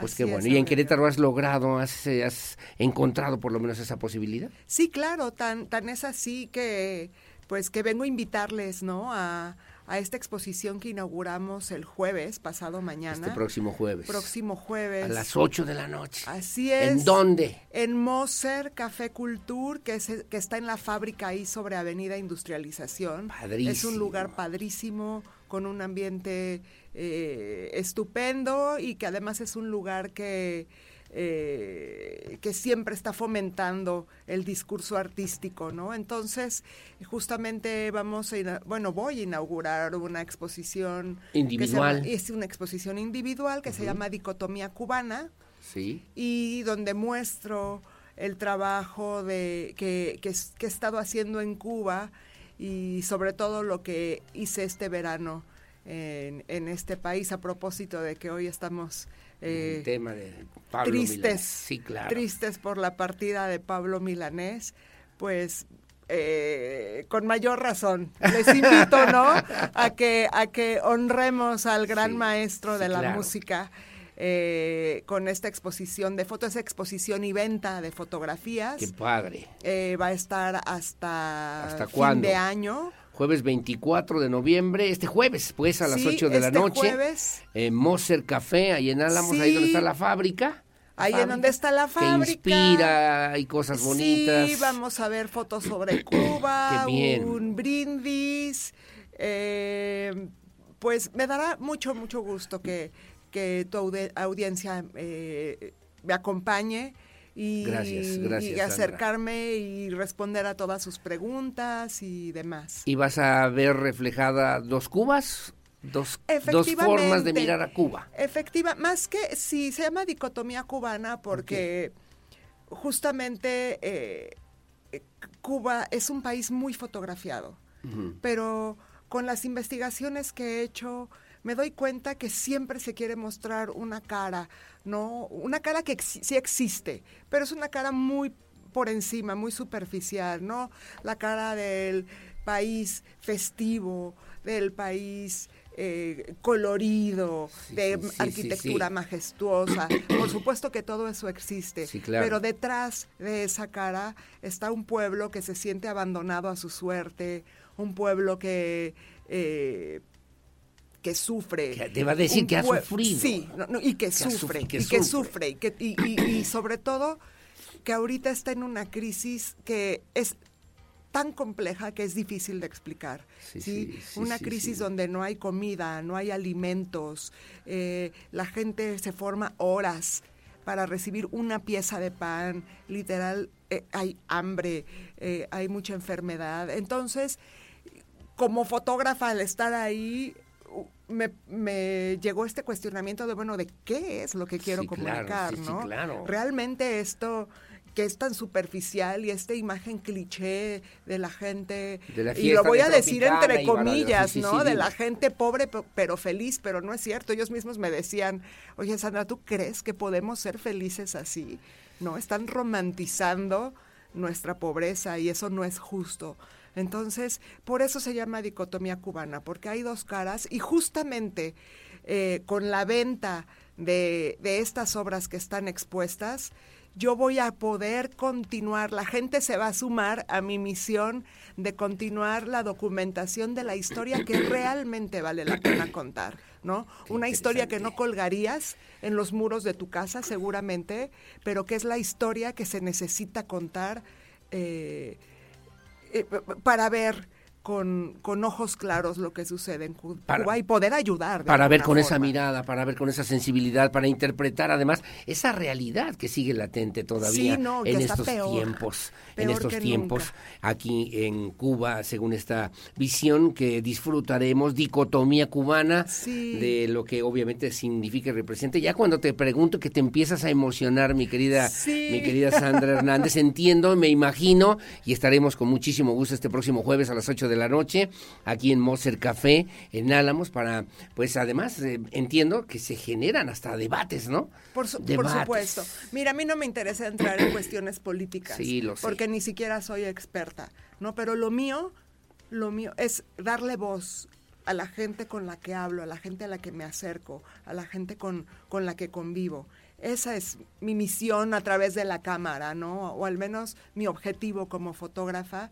Y, y pues a través de Dicotomía Cubana eh, veremos una apenas una probadita de estas historias. Una rendijita. Sí, que, que me gustaría continuar documentando. De esa azúcar amarga. Exactamente. De esa azúcar amarga que Así también hay es. que aprender a contar de lo Sí. que pasa hoy por hoy en Así Cuba. es. Jueves 24, 8 de la noche, aquí en Álamos, segunda sección, creo que es segunda Es sección. ¿verdad? Álamos segunda sección. Álamos segunda Avenida sección. Industrialización. Así es, ahí donde está la fábrica, para que vaya también y disfrute y además podamos ayudar en esta causa que me parece importante a la que nos invitas, mi querida Sí, Sandra Hernández. sí, sí, así es. Pues enhorabuena. Es. Muchas gracias, muchas Enhorabuena, gracias. felicidades. Y bueno, para quien quiera conocer un poquito más de lo que yo hago, dónde? les invito a, a visitar mi página web que es vitaflumen.com y en Instagram me encuentran, me encuentran como arroba vita-flumen.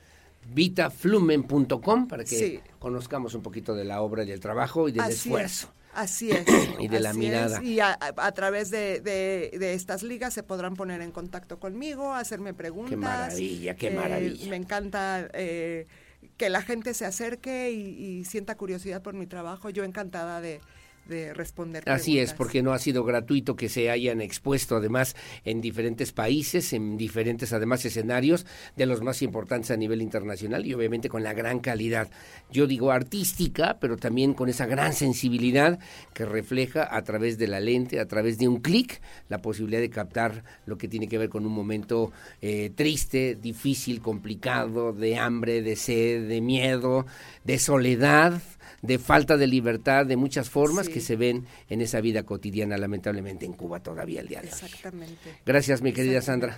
Gracias a ti, Aurelio. tengas ha buen día y gracias por estar con nosotros. Igualmente, gracias. Muy amable, gracias. Son las 8 de la mañana en punto. Ahí está la invitación, la entrada es libre para que vaya usted y disfrute justamente de esta, de esta presentación. Re- repito, jueves 24, 8 de la noche, aquí en Moser Café en Álamos, segunda sección en Querétaro. 8 de la mañana en punto. Hacemos una pausa. Yo regreso para platicar con Maricruz Ocampo, abogada, activista, defensora de los derechos humanos, que tiene cosas que contar a propósito justamente de la presencia, la participación de las mujeres en Qatar, en este Mundial del Fútbol, en esta condición de las mujeres en Qatar ante una serie de situaciones y de limitaciones y de violencia que también hay que denunciar.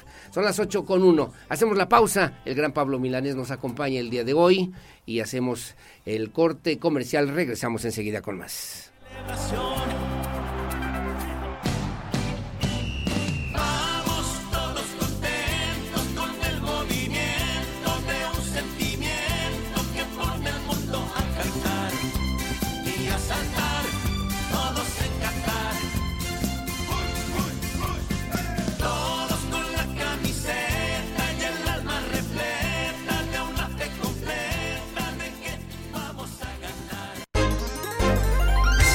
que tiene.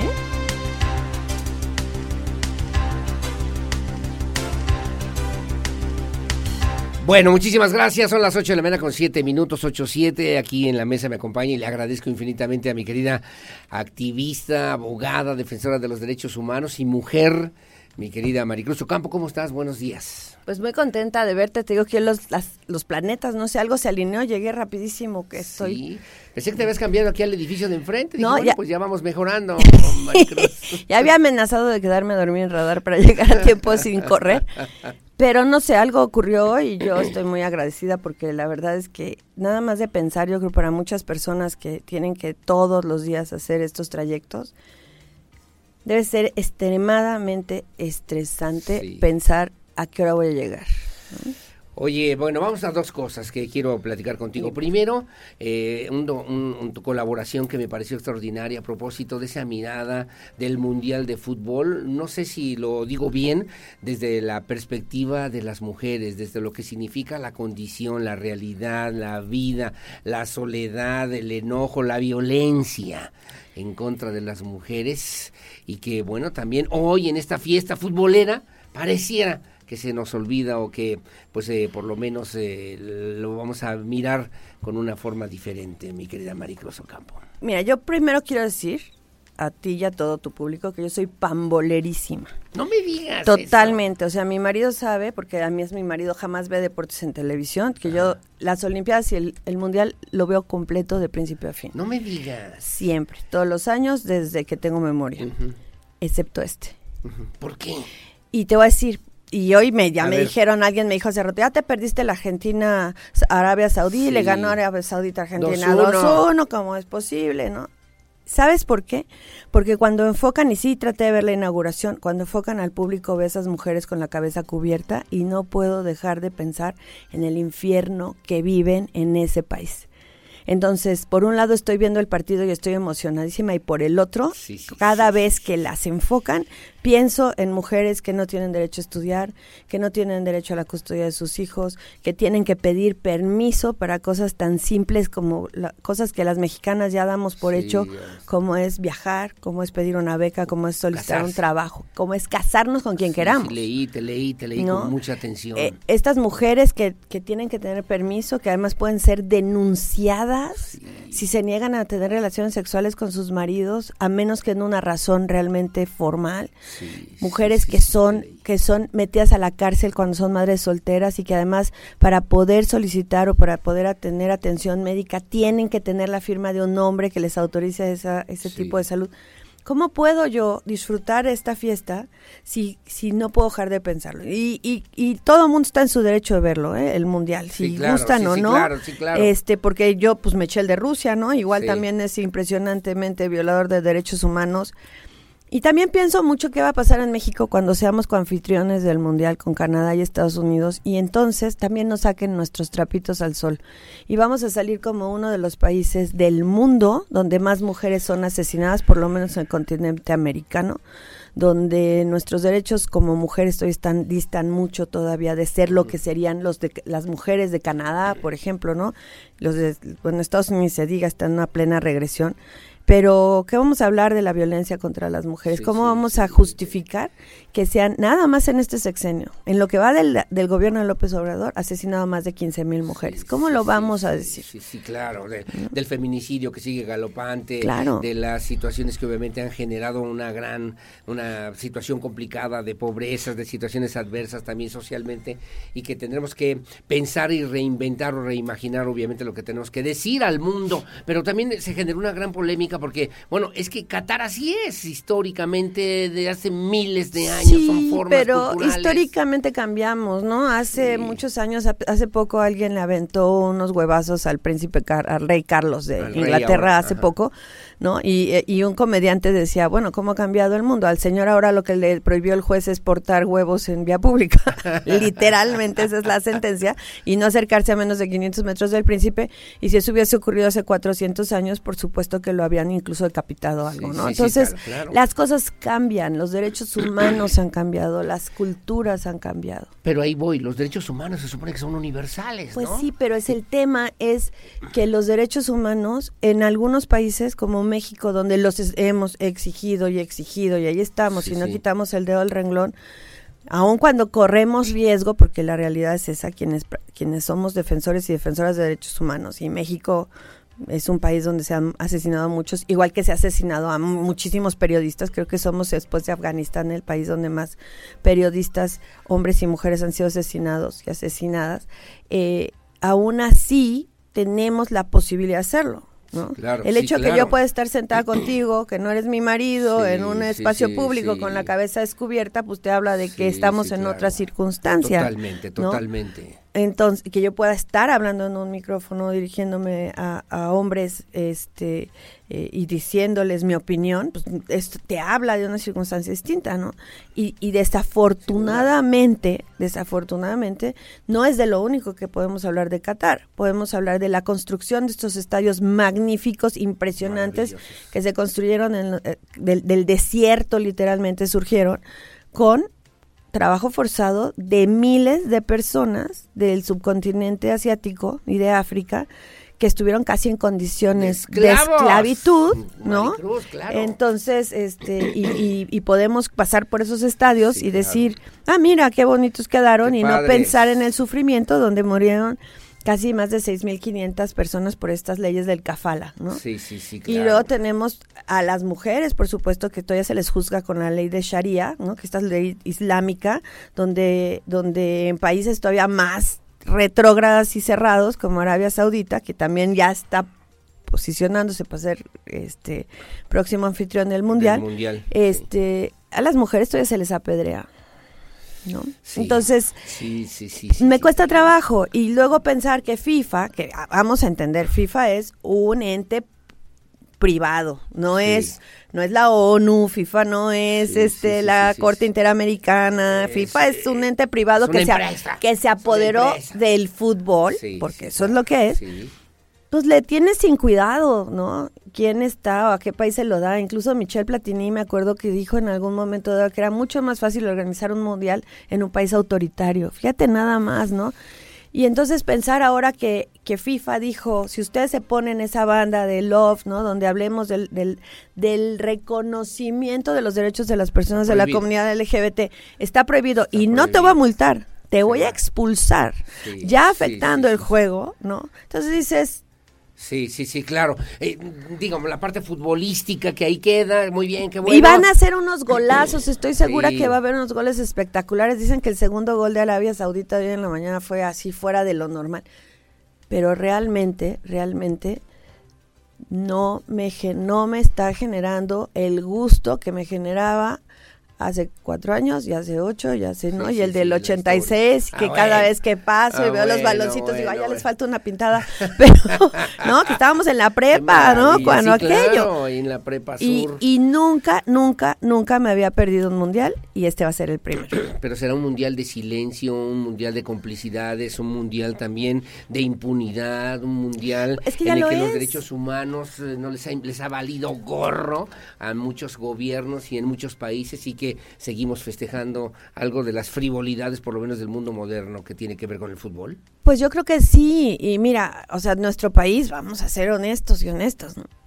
El fútbol todavía no es un deporte para las mujeres. Todavía tenemos una disparidad espeluznante, ¿no? sí, en, el, en lo que le pagan Bueno, a las sueldos, sí, sí, jugadoras. claro. es, empezando por ahí, ¿no? O, o también en el acoso que ellas viven, y también en las condiciones en las que viajan, y también en cómo las acusan, y estoy entrecomillando, ¿no? De ser quienes provocan el acoso de sus compañeros en los equipos, ¿no? Al punto que ahorita tienen que tener talleres de acoso y hostigamiento sexual los jugadores porque acosan a sus compañeras. Entonces, a ver, no estamos muy estamos muy lejos en México también. El fútbol todavía no es de mujeres, todavía no tenemos equipos de fútbol en las escuelas, todavía las niñas van con falditas y zapatitos de villa y calceta calada a las primarias, entonces realmente el dominio del deporte sigue siendo el de los chavos, ¿no? sí, el de los sí, de hombres. los hombres. Este, pero hemos de reconocer que en México hemos avanzado en muchas cosas. Muchísimas cosas. Y que lo que está pasando en Qatar, pues también nos tiene que hacer reflexionar que hemos avanzado en México en los últimos 20 años. Sí, claro. que tenemos sí, sí, instancias de las mujeres, que tenemos claro. paridad, que eh, a- hay incluso muchas acciones afirmativas que permiten que las mujeres puedan ejercer la maternidad y, por ejemplo, continuar estudiando, como el caso de las becas CONACIT, ¿no? que a las mujeres se les da un periodo más amplio de tiempo precisamente por la maternidad. Así es, así es. Creo que creo que nuestro país, o sea, va eh, va avanzando en muchas cosas, pero seguimos en- con- tocando esta pared, ¿no? Este este bulldozer, digo yo, que que que tú avanzas y avanzas y hay como que alguien que está manejando esta máquina que trata de regresarte a donde estabas, ¿no? Hay mucha insistencia de que las mujeres regresemos al hogar, ¿no? Constantemente se nos responsabiliza de que el Que no tejido mal, social Son etapas solamente que ya superamos. en Sí, algún pero, momento, pero se nos sigue responsabilizando del tejido, de que estamos, de que se ha destejido el tejido social, lo que sea que eso signifique. Sí. Nos siguen pagando menos, nos siguen descargando la carga del, del cuidado, de la crianza, ¿no? De la atención de enfermos. El desarrollo eh, de y la personas. familia, de los hijos y No, lo que significa Entonces, todo eso. traemos unos paquetototes. Sí, claro. Espeluznantes, Sí, claro. ¿no? Sí, sí, sí. Y seguimos escuchando los mismos discursos asistencialistas, los mismos discursos donde se habla de las mujeres que deciden ejercer su maternidad o que son abandonadas con el estigma de soltera, ¿no? Que yo te lo he dicho muchas veces, a mí nadie me ha dicho madre casada jamás en Sí, la sí, sí, vida, claro. ¿no? Sí, claro. Pero seguimos poniéndole a esas mujeres ese epíteto diciendo, mira, ¿cómo se le ocurre hacerlo fuera? Y no, no debemos olvidar que además las religiones tienen una enorme responsabilidad en la violación a los derechos humanos. Una gran carga que también tendrían que Nos, nos la ponen. tendrán que explicar en algún momento de la historia de la humanidad. Ojalá, Maricruz. ojalá, y se han ido adaptando. Bueno, interesante, te leí, dónde te podemos seguir leyendo, dónde podemos seguir viendo que además has eh, tenido presencias muy importantes y significativas en lo que tiene que ver con esta conciencia en favor de la verdad, de los derechos humanos, de la dignidad, en favor también, no solamente de las mujeres, yo te entiendo y te, a ver si estoy bien o lo estoy haciendo mal, en este contexto de lo que significa justamente la universalidad de la paz y del derecho a que se respeten justamente estos principios fundamentales. Los derechos humanos, digo, y Benito Juárez, que tanto admiran tantos que los violan, hablaba con claridad de eso. El respeto al derecho ajeno es la paz. Así tal cual. ¿no? Entonces, cuando nosotros entendemos que las personas y que la democracia, porque yo así lo veo, la democracia realmente se da cuando comprendemos que tenemos que convivir en paz y llegar a acuerdos con aquellas personas que piensan diferentes de nosotros. No imponernos con un voto ab- absurdo, porque eso no es democracia, ¿no? Deja tú la marcha, o no, el voto, ¿no? De, ah, fue mayoría, chin, ya, sí, Sí, te sí, jodes, sí, sí, ¿no? sí, sí. Perdón, pero así nos Sí, sí, dicen, sí, está bien. ¿no? Y además también tenemos que entender que las reglas del juego no se cambian a la mitad del partido, como nos está tratando Sí, de pasar ahorita, sí, ¿no? Nos sí, la quieren aplicar. Entonces, creo que entender los derechos humanos de esa manera y entender la paz de esa manera, pues nos ayudaría a tener realmente a reconstruir muchas cosas que se han ido desquebrajando. y que son importantes y que hay que tomar en cuenta y que hay que tomar en cuenta y que hay que además atender. Bueno, no, te agradezco como siempre Maricruz, mi cariño, mi respeto, mi admiración. Nada más preguntarte por último, eh, murió ayer eh, Pablo Milanés.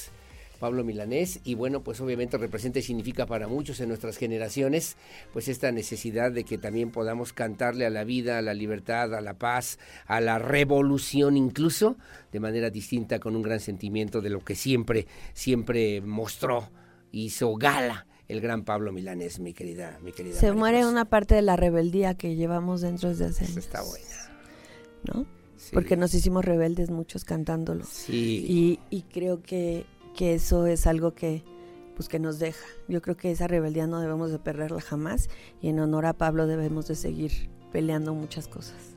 Dijimos sí a la vida, dijimos sí al amor, dijimos sí a la libertad. Sí, y dijimos sí a las marchas y dijimos sí a criticar al gobierno y dijimos no. Sí, creo que sí a la eso justicia. creo que eso eso nos dejan esos grandes de la trova que se están empezando a ir poco a poco, eso nos dejó Alberto Cortés, eso nos dejó Facundo, eso nos Sí, deja ahora Pablo, sí, ¿no? sí. Ya nos lo dejará Serrat, que ojalá lo tengamos mucho tiempo. A mi Silvio ¿no? Rodríguez. Silvio Rodríguez, Ana Belén, Víctor Manuel, todos ellos, ¿no? Joaquín Sabina incluso, Claro, ¿no? claro. Este, y, y creo que eso, eso va a ser, va a ser muy importante, no perderlos, no perderlos, porque yo creo que ahorita vienen las nuevas generaciones. Ahí tenemos a una Vivir Quintana extraordinaria. Maravillosa. Extraordinaria, ¿no? Que, que, que debemos de cantarla así como cantamos a Silvio y Pablo, enseñársela a nuestras hijas. Con esa fuerza. Sí. Con esa energía. Así es, así es. Esto, yo estoy, yo estoy destrozada, pero yo creo que, ¿Con cuál? ¿Con cuál te recuerda Pablo? pues te decía que esa de ya se va a aquella edad, que para mí es, o sea, es, es- es la, me marca el futuro, ¿no? Este, esto de que habla de la juventud, de dónde vinimos, de este sueño que teníamos, ¿no? Y ahora esta edad en la que nos vemos en el espejo y luego ni nos reconocemos, mi estimado Aurelio, Sí, porque por dentro sí. nos sentimos igual de chavos, ¿no? Y con toda la energía. y de repente te levantas rápido Te y dices, cuenta. la espalda, la rodilla, ¿no? Pero pues para allá El vamos todos, pasa. ¿no? El tiempo Nos pasa y, y, y también ¿no? Alberto Cortés lo dijo en su momento, ¿no? La- eh, a partir de mañana empezaré a vi- vivir la vida de mi vida y pues bueno, Bueno, así es. Maricruz Ocampo, siempre un gusto platicar contigo. Para mí más. Gracias más por estar con nosotros, contigo. gracias por compartirlo, gracias por esa sensibilidad y gracias por esas emociones que te hacen pensar también que las cosas pueden ser mejores siempre, Totalmente. a pesar de los pesares. Pues vamos bien, nada más tenemos que ir mejor. Que te dedican esa para ti, para despedirnos el día de hoy. Bueno, gracias, gracias Maricruz. Que tengas buen día. Son las 8 de la mañana con 23 minutos. Su opinión siempre la más importante aquí en Radar News en esta primera emisión. Hacemos la pausa. Su opinión en el 442-592-1075. Radar News, primera emisión. Pausa y volvemos. fue sentir la inmensa sensación de que vivir era algo más que un sueño, sí. Fue saber dudar, hacer buscar, pedir, brindar, recorrer el último camino que te lleva hacia tu propia identidad.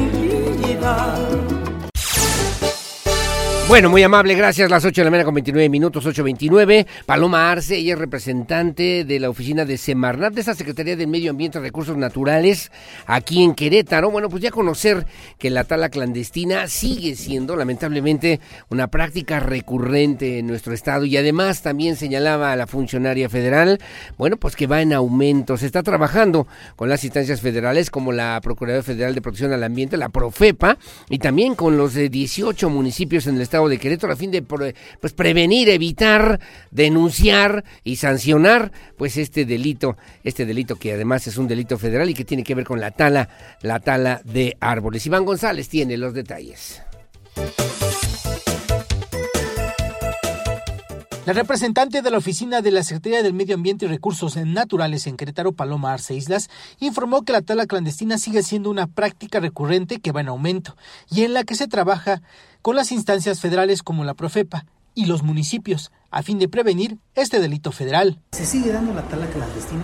En algunas zonas se han hecho denuncias, Profepa ha atendido eh, esas denuncias, ha hecho algunos decomisos y algunas denuncias ya ante fiscalía, porque sí es, es un tema recurrente, aunque no es, no es un tema que sea... Eh, pues grave de alguna manera, pero se ha estado dando y se ha estado atendiendo por parte de las instituciones, lo mismo por parte de la CONAM, que tiene sus oficinas en Jalpan. La funcionaria federal detalló que se están levantando las estadísticas para conocer los puntos específicos donde se registran el mayor número de actividad de tala clandestina, pero los más recurrentes se encuentran en Jalpan de Serra. Detalló también que hay actividades reconocidas por el aprovechamiento de recursos maderables, pero estos se tienen que tramitar ante la Comisión Nacional de Áreas Naturales Protegidas y actualmente en Querétaro hay tres permisos autorizados, dos en Jalpan de Serra y uno en Amialco. Para Grupo Radar, Iván González. Bueno, gracias, gracias Iván González, las 8 con 31 de la mañana. Y Paloma Arce, además, fue diputada local, ha hecho una buena labor, siempre dispuesta, siempre dice, atenta, siempre atenta y en la atención, además, cercana con los medios de comunicación. Bueno, como siempre, muy amable, gracias. Y bueno, aprovecho nada más para comentarle que me están diciendo que el día de hoy, el día de hoy habrá justamente una, pues una movilización de parte de la Unión de Ejido Zapata Vive eh, pues hoy a las 10 de la mañana, a las 10 de la mañana se estarán reuniendo con el secretario de Desarrollo Sustentable Marco del Prete en el Centro Cultural Manuel Gómez Morín para tratar el tema de Peña Colorada. De la misma forma se manifestarán también los representantes justamente de la Unión de Ejido Zapata Vive. Bueno, se estarán manifestando en Avenida Constituyentes. Van a protestar por la intención de cambiar el uso de suelo en, este, en esta zona de Peña Colorada. Estaremos al pendiente y atentos después de las 10 de la mañana del día de hoy. Primero, en el Centro Cultural Manuel Gómez Morín, ahí se van a reunir con el secretario de Desarrollo Sustentable y luego están señalando también que realizarán una manifestación en Avenida Constituyentes para protestar por la intención de cambiar el uso de suelo en ese lugar, lo que tiene que ver con el decreto de Peña de Peña Colorada. Bueno, pues estamos atentos. Gracias. Como siempre a las 8 de la mañana con 33 minutos. Bueno, y el director del sistema estatal DIF, Oscar Gómez Niembro, informó también que ya están listas para, están ya trabajando en la realización de una serie de posadas en coordinación con cada uno de los 18 DIF municipales, con cada uno de los 18 municipios y particularmente con la estructura que representa el DIF municipal en cada uno de esta, en cada una de estas demarcaciones. Con ese motivo de las próximas eh, fiestas navideñas, reiteró también Oscar Gómez Niembro, el objetivo es incentivar también primero la convivencia familiar, la convivencia queretana y también, además, pues eh, sobre todo, eh, pues mantener vivas estas tradiciones que son importantes para la sociedad, para la sociedad queretana. Andrea Martínez tiene los detalles. El sistema estatal DIF alista ya la realización de una serie de posadas en los 18 municipios del estado de Querétaro, esto con motivo de las próximas fiestas navideñas. El director del DIF estatal, Óscar Gómez Niembro, precisó que en coordinación con cada uno de los DIF municipales llevarán a cabo estas posadas con el objetivo de incentivar la convivencia entre las familias queretanas. Lo que tratamos de hacer es acercarles eh, eh, un paquete de cobijas, ahora como parte de la colecta que se lleva a cabo. eh, tratamos de fortalecerlos también con algunos juguetitos para que cada uno de los niños que asiste a esta posada pues no se vaya con las manos vacías. Eh, tratamos de fortalecer también un poco con artículos para rifa y en algunos casos acercamos también alguna pastorela Gómez Niembro detalló que en el marco de cada una de las posadas se entregarán cobijas, juguetes y aguinaldos. Además, habrá artículos para rifas e incluso en algunos municipios se realizarán pastorelas. El director del DIF estatal destacó que estas posadas iniciarán a partir de diciembre para continuar con las tradiciones. Para Grupo Radar, Andrea Martínez.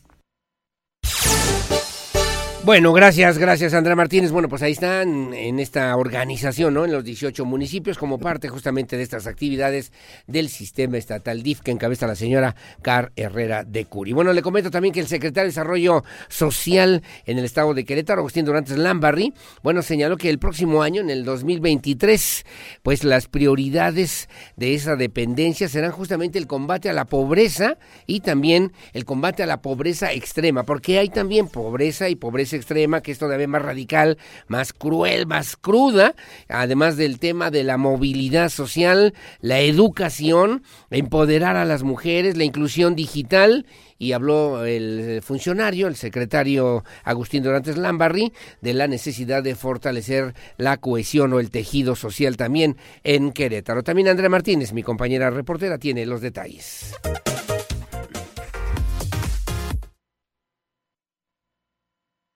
Para el próximo año, las prioridades de la Secretaría de Desarrollo Social del Estado son el combate a la pobreza y a la pobreza extrema, la movilidad social, la educación, empoderar a las mujeres, la inclusión digital y la cohesión social. El titular de la dependencia estatal, Agustín Dorantes Lambarri, recalcó que esos serán los ejes primordiales a los cuales les darán impulso mediante el presupuesto que aprueben los diputados locales para el ejercicio del próximo año. Y es que aclaró a partir de los recursos aprobados a la sede SOC se harán las proyecciones para el 2023. Pues tenemos muchas prioridades, ¿no? El combate a la pobreza extrema, el combate a la pobreza, eh, la movilidad social ha sido un eje importante de la Secretaría, el eje de educación, de apoyar y empoderar a las mujeres. A Dorantes Lambarri recalcó que en el caso de las mujeres se continuará con el trabajo para fortalecer sus capacidades productivas y su desarrollo personal, mientras que en el caso de la cohesión social, precisó que se seguirá con la realización de un diagnóstico social y urbano en distintas colonias para conocer sus necesidades. El titular de la CESOC indicó que para el cierre de este 2022 se estima haber destinado en los diferentes programas 520 millones de pesos, de los cuales hasta el momento entre recurso comprometido y erogado se han invertido alrededor de 400 millones de pesos. Para Grupo Radar, Andrea Martínez. Bueno, gracias, gracias Andrea Martínez, un tema además importante, significativo y que obviamente se pueda lograr esta cohesión social de la que hablaba ya el secretario Agustín Dorantes Lambarri. Bueno, gracias. 837, le comento también que hay otro tema que tiene que ver con eh, pues la, la presencia, ¿no? La participación de las mujeres en la capital queretana. La secretaria de la mujer, Laura Garibay, informó también que tan solo durante el 2022 se registró, se registró o tiene un registro de 290 casos de violencia, violencia tipo psicológica, junto con la violencia física, que es la, que más, la que más sufren las mujeres aquí en el municipio de Querétaro. Alejandro Payán tiene los detalles. Los tipos de violencia que más afectan a las mujeres en la capital son psicológica y física. Tan solo durante el 2022 se tiene un registro de 290 casos de violencia de tipo psicológica, informó la secretaria de la Mujer del municipio de Querétaro, Laura Garibay. Sin embargo, una de las violencias que más se presenta es una violencia psicológica, una, viol- una violencia este, física, este, son de las más eh, constantes. Nada más sobre este tipo de violencias, ¿también tiene identificado algún lugar, alguna colonia, delegación? No, realmente atendemos eh, alrededor de todo el municipio de, de Querétaro. Afirmó que la Secretaría de la Mujer y el Instituto de la Mujer del Estado de Querétaro cuentan con iniciativas para fortalecer la erradicación de la violencia hacia la mujer con actividades que se llevarán a cabo en diferentes grupos a partir de esta semana. Para Grupo Radar, Alejandro Payán. Bueno, muy amable, gracias Alejandro Payán, las 8 de la mañana con 39 minutos. A propósito del tema de la violencia y de acuerdo con la encuesta nacional sobre la dinámica de las relaciones en los hogares del INEGI, en Querétaro la violencia escolar ocupa el primer lugar, imagínense usted nada más, con una incidencia de 29.45%, en segundo lugar en violencia de pareja con el 25.1% y en tercer lugar en el espacio laboral con el 24.6% en el marco del Día Internacional de la Eliminación de la Violencia contra la Mujer. Bueno, la rectora, la, la rectora de la UAC, la doctora Tere García Gasca, bueno, reconoció que este es un problema histórico y sistemático que requiere de estrategias importantes, eh, políticas públicas profundas para erradicarla en todos los niveles de la sociedad queretana, de la sociedad mexicana. También Alejandro Payán con la información. La rectora de la UAC, Teresa García Gasca, reconoció en el marco del Día Internacional de la Eliminación de la Violencia contra la Mujer que es un problema histórico y sistemático, que requiere de estrategias profundas para erradicarla de todos los niveles en la sociedad. Recordó que de acuerdo a la encuesta nacional sobre la dinámica de las relaciones de los hogares del INEGI, en Querétaro, la violencia escolar ocupa el primer lugar con el 29.45% y en el ámbito comunitario con el 27.9%.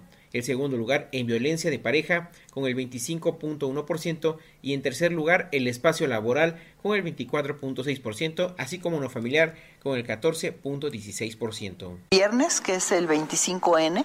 Prácticamente ya durante todo el año los días 25 son días naranja y vamos eh, conmemorando justamente de forma, eh, digamos, permanente es, estas reflexiones de, de qué estamos haciendo y qué falta por hacer para eliminar la violencia contra las mujeres. Pero particularmente el Día Internacional pues es justamente el 25 de noviembre, el 25N. Entonces eh, vamos a estar teniendo diferentes eh, eventos eh, conversatorios, diálogos, foros, algunos eventos culturales y artísticos. Y en ese sentido, bueno, yo quiero bajar algunas cifras para comprender qué significa este tema en nuestro país particularmente. Sabemos que la violencia contra las mujeres es un problema estructural, histórico, sist- sistémico, es decir, existe en todos los niveles, en todos los sectores, en todas las esferas. La académica afirmó que desde la universidad se trabaja desde hace varios años en temas de protección, combate y erradicación de la violencia contra las mujeres. Recordó que en 2012 se creó Género WAC, instancia que empezó a trabajar en la transversalización de los temas de género en la institución en 2016 con la creación del Programa Universitario de Derechos Humanos que atiende problemáticas relacionadas con la violencia de diferentes tipos y en 2018 se generó la Unidad de Atención a la Violencia de Género, la UAVIC. Para Grupo Radar, Alejandro Payán. Bueno, muy amable, gracias. En un eh, ento- entorno, en un contexto social, obviamente, el tema de la violencia no es exclusivo de alguien o de alguna instancia o de alguna institución o de un municipio, sino que tenemos que trabajar de manera conjunta. Y lo señalaba bien la, de- la doctora Tere García Gasca, ¿no? Tenemos que desarrollar acciones, políticas públicas preventivas que incidan directamente para disminuir pues estos eh, resultados, ¿no? Estos datos, imagínese usted el 29%, el primer lugar es el violencia escolar. Tema del que, por cierto, la Comisión Nacional de los Derechos Humanos tiene ahí datos importantes de lo que pasa en Querétaro. Luego, en segundo lugar, la violencia en pareja, la violencia familiar. Y en tercer lugar, con el 25.1%, eh, el, perdón, con el 24.6%, el- la violencia laboral, el acoso laboral, que obviamente tendremos que erradicar, denunciar y eliminar de la cultura social y de la vida cotidiana aquí en el estado de Querétaro, que sería el gran reto, ¿no?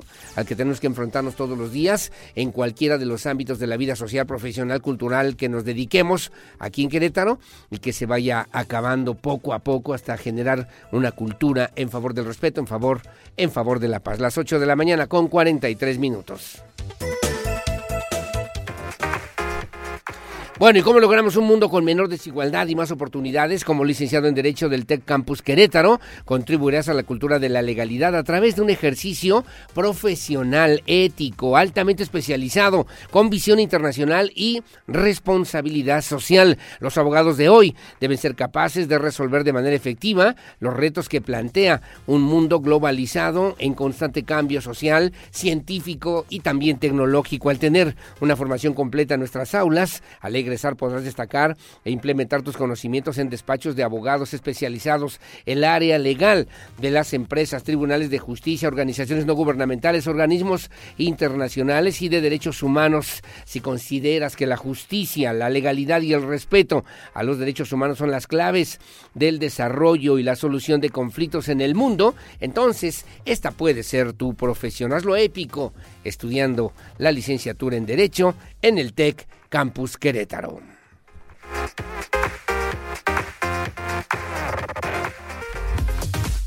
¿Qué tal? ¿Cómo estás? Radar 107.5 tiene tus boletos dobles para que no te pierdas del concierto de Emanuel, 10 de diciembre, Palenque Feria de Querétaro 2022. Participa en las dinámicas y gana tus accesos, no solamente para el concierto, sino también puedes ganarte tu meet and greet. Gana con Radar y disfruta de los grandes éxitos de Emanuel, cortesía de Radar 107.5 en operación.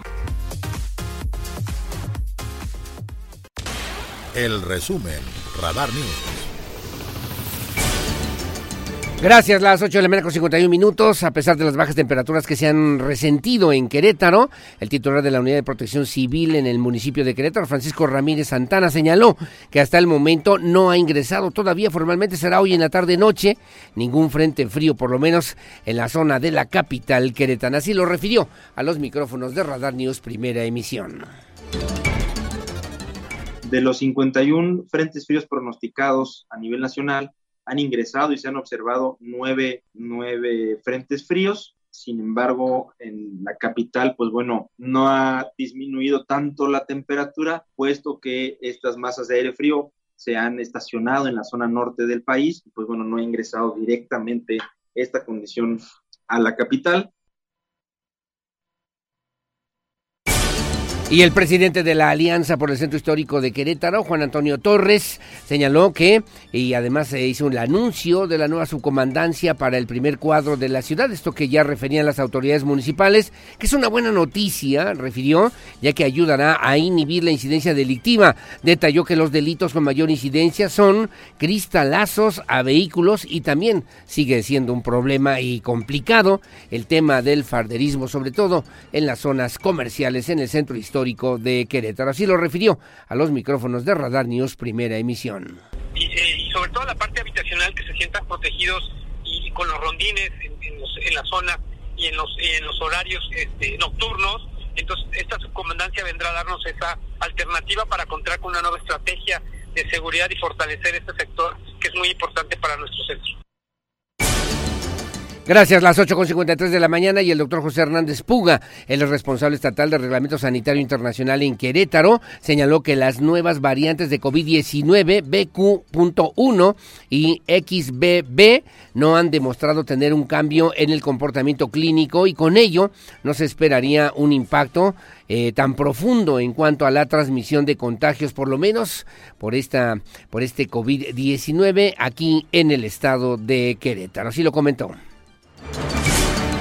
Los mecanismos de preparación que se han dado en el Estado han favorecido a que con conjunción con la autoridad estatal como la autoridad federal se puedan tener estas grandes coberturas de vacunación en los grupos que hemos visto que han sido más susceptibles a las infecciones y esto reduce sobre todo las hospitalizaciones de esos casos y por supuesto asimismo en, en consecuencia las defunciones. Siempre obviamente nosotros instando a que no ha terminado la pandemia y que a pesar de que hasta este momento esas variantes nuevas que han sido detectadas no han demostrado tener un cambio en el comportamiento clínico, pues lo importante será seguir con las medidas que hemos mencionado como medidas no farmacológicas. Bueno, muy amable, gracias. Las 8.54 de la mañana y en conferencia mañanera del día de hoy, el presidente de la República, Andrés Manuel López Obrador, señaló que la marcha, la que están convocando desde el gobierno federal, dice también, del próximo 27 de noviembre, denominada la Marcha del Pueblo, es para celebrar, dijo, que vamos avanzando en la transformación del país y que lo estamos haciendo sin violencia, de manera pacífica. Añadió que esto no tiene nada que ver, esta marcha del próximo 27 de noviembre no tiene nada que ver con la reforma electoral, que esa ya está, dijo así el presidente López Obrador. Así lo dijo hoy allá en lo que tiene que ver justamente con el Palacio Nacional. Reforma electoral, eso ya está planteado, ya está en el Congreso y estoy a punto de enviar la iniciativa de reforma legal, pero eso ya eh, lo van a atender en el Poder Legislativo y si se requiere en el Poder Judicial, si hay alguna controversia constitucional o se declara inconstitucional en el caso de que se apruebe la ley, ya correspondería a la Suprema Corte de Justicia. Pero eso ya, ya está. Bueno, muy amable, gracias. Pues ya nos vamos, son las 8.56 de la mañana, ya nos vamos. Mi Pedro Hernández en la producción digital, muy amable. Gracias también, como todos los días, a Regina Martínez en la producción de la televisión de Radar TV, Canal 71, la tele de Querétaro. A Lucía Peñanava en la coordinación general informativa. Bueno, ¿cómo vamos a recordar a Pablo Milanés para vivir? Yo pisaré las calles nuevamente. O también, por ejemplo, yo no te pido, yo no te pido que me bajes una estrella. Canción de qué callada manera eh, de- de- bueno, Yolanda, que también son de las clásicas, amo esta isla, que se refería justamente a su isla de Cuba, pobre del cantor, y también el breve espacio en que no estás. De mil maneras para recordar al gran Pablo Milanes. Ya nos vamos, no se olvide, hoy a las 10 de la mañana el partido, el encuentro de la selección mexicana, México contra Polonia, allá en el Mundial de Qatar. Que tenga buenos días, que tenga buenos días y hasta mañana.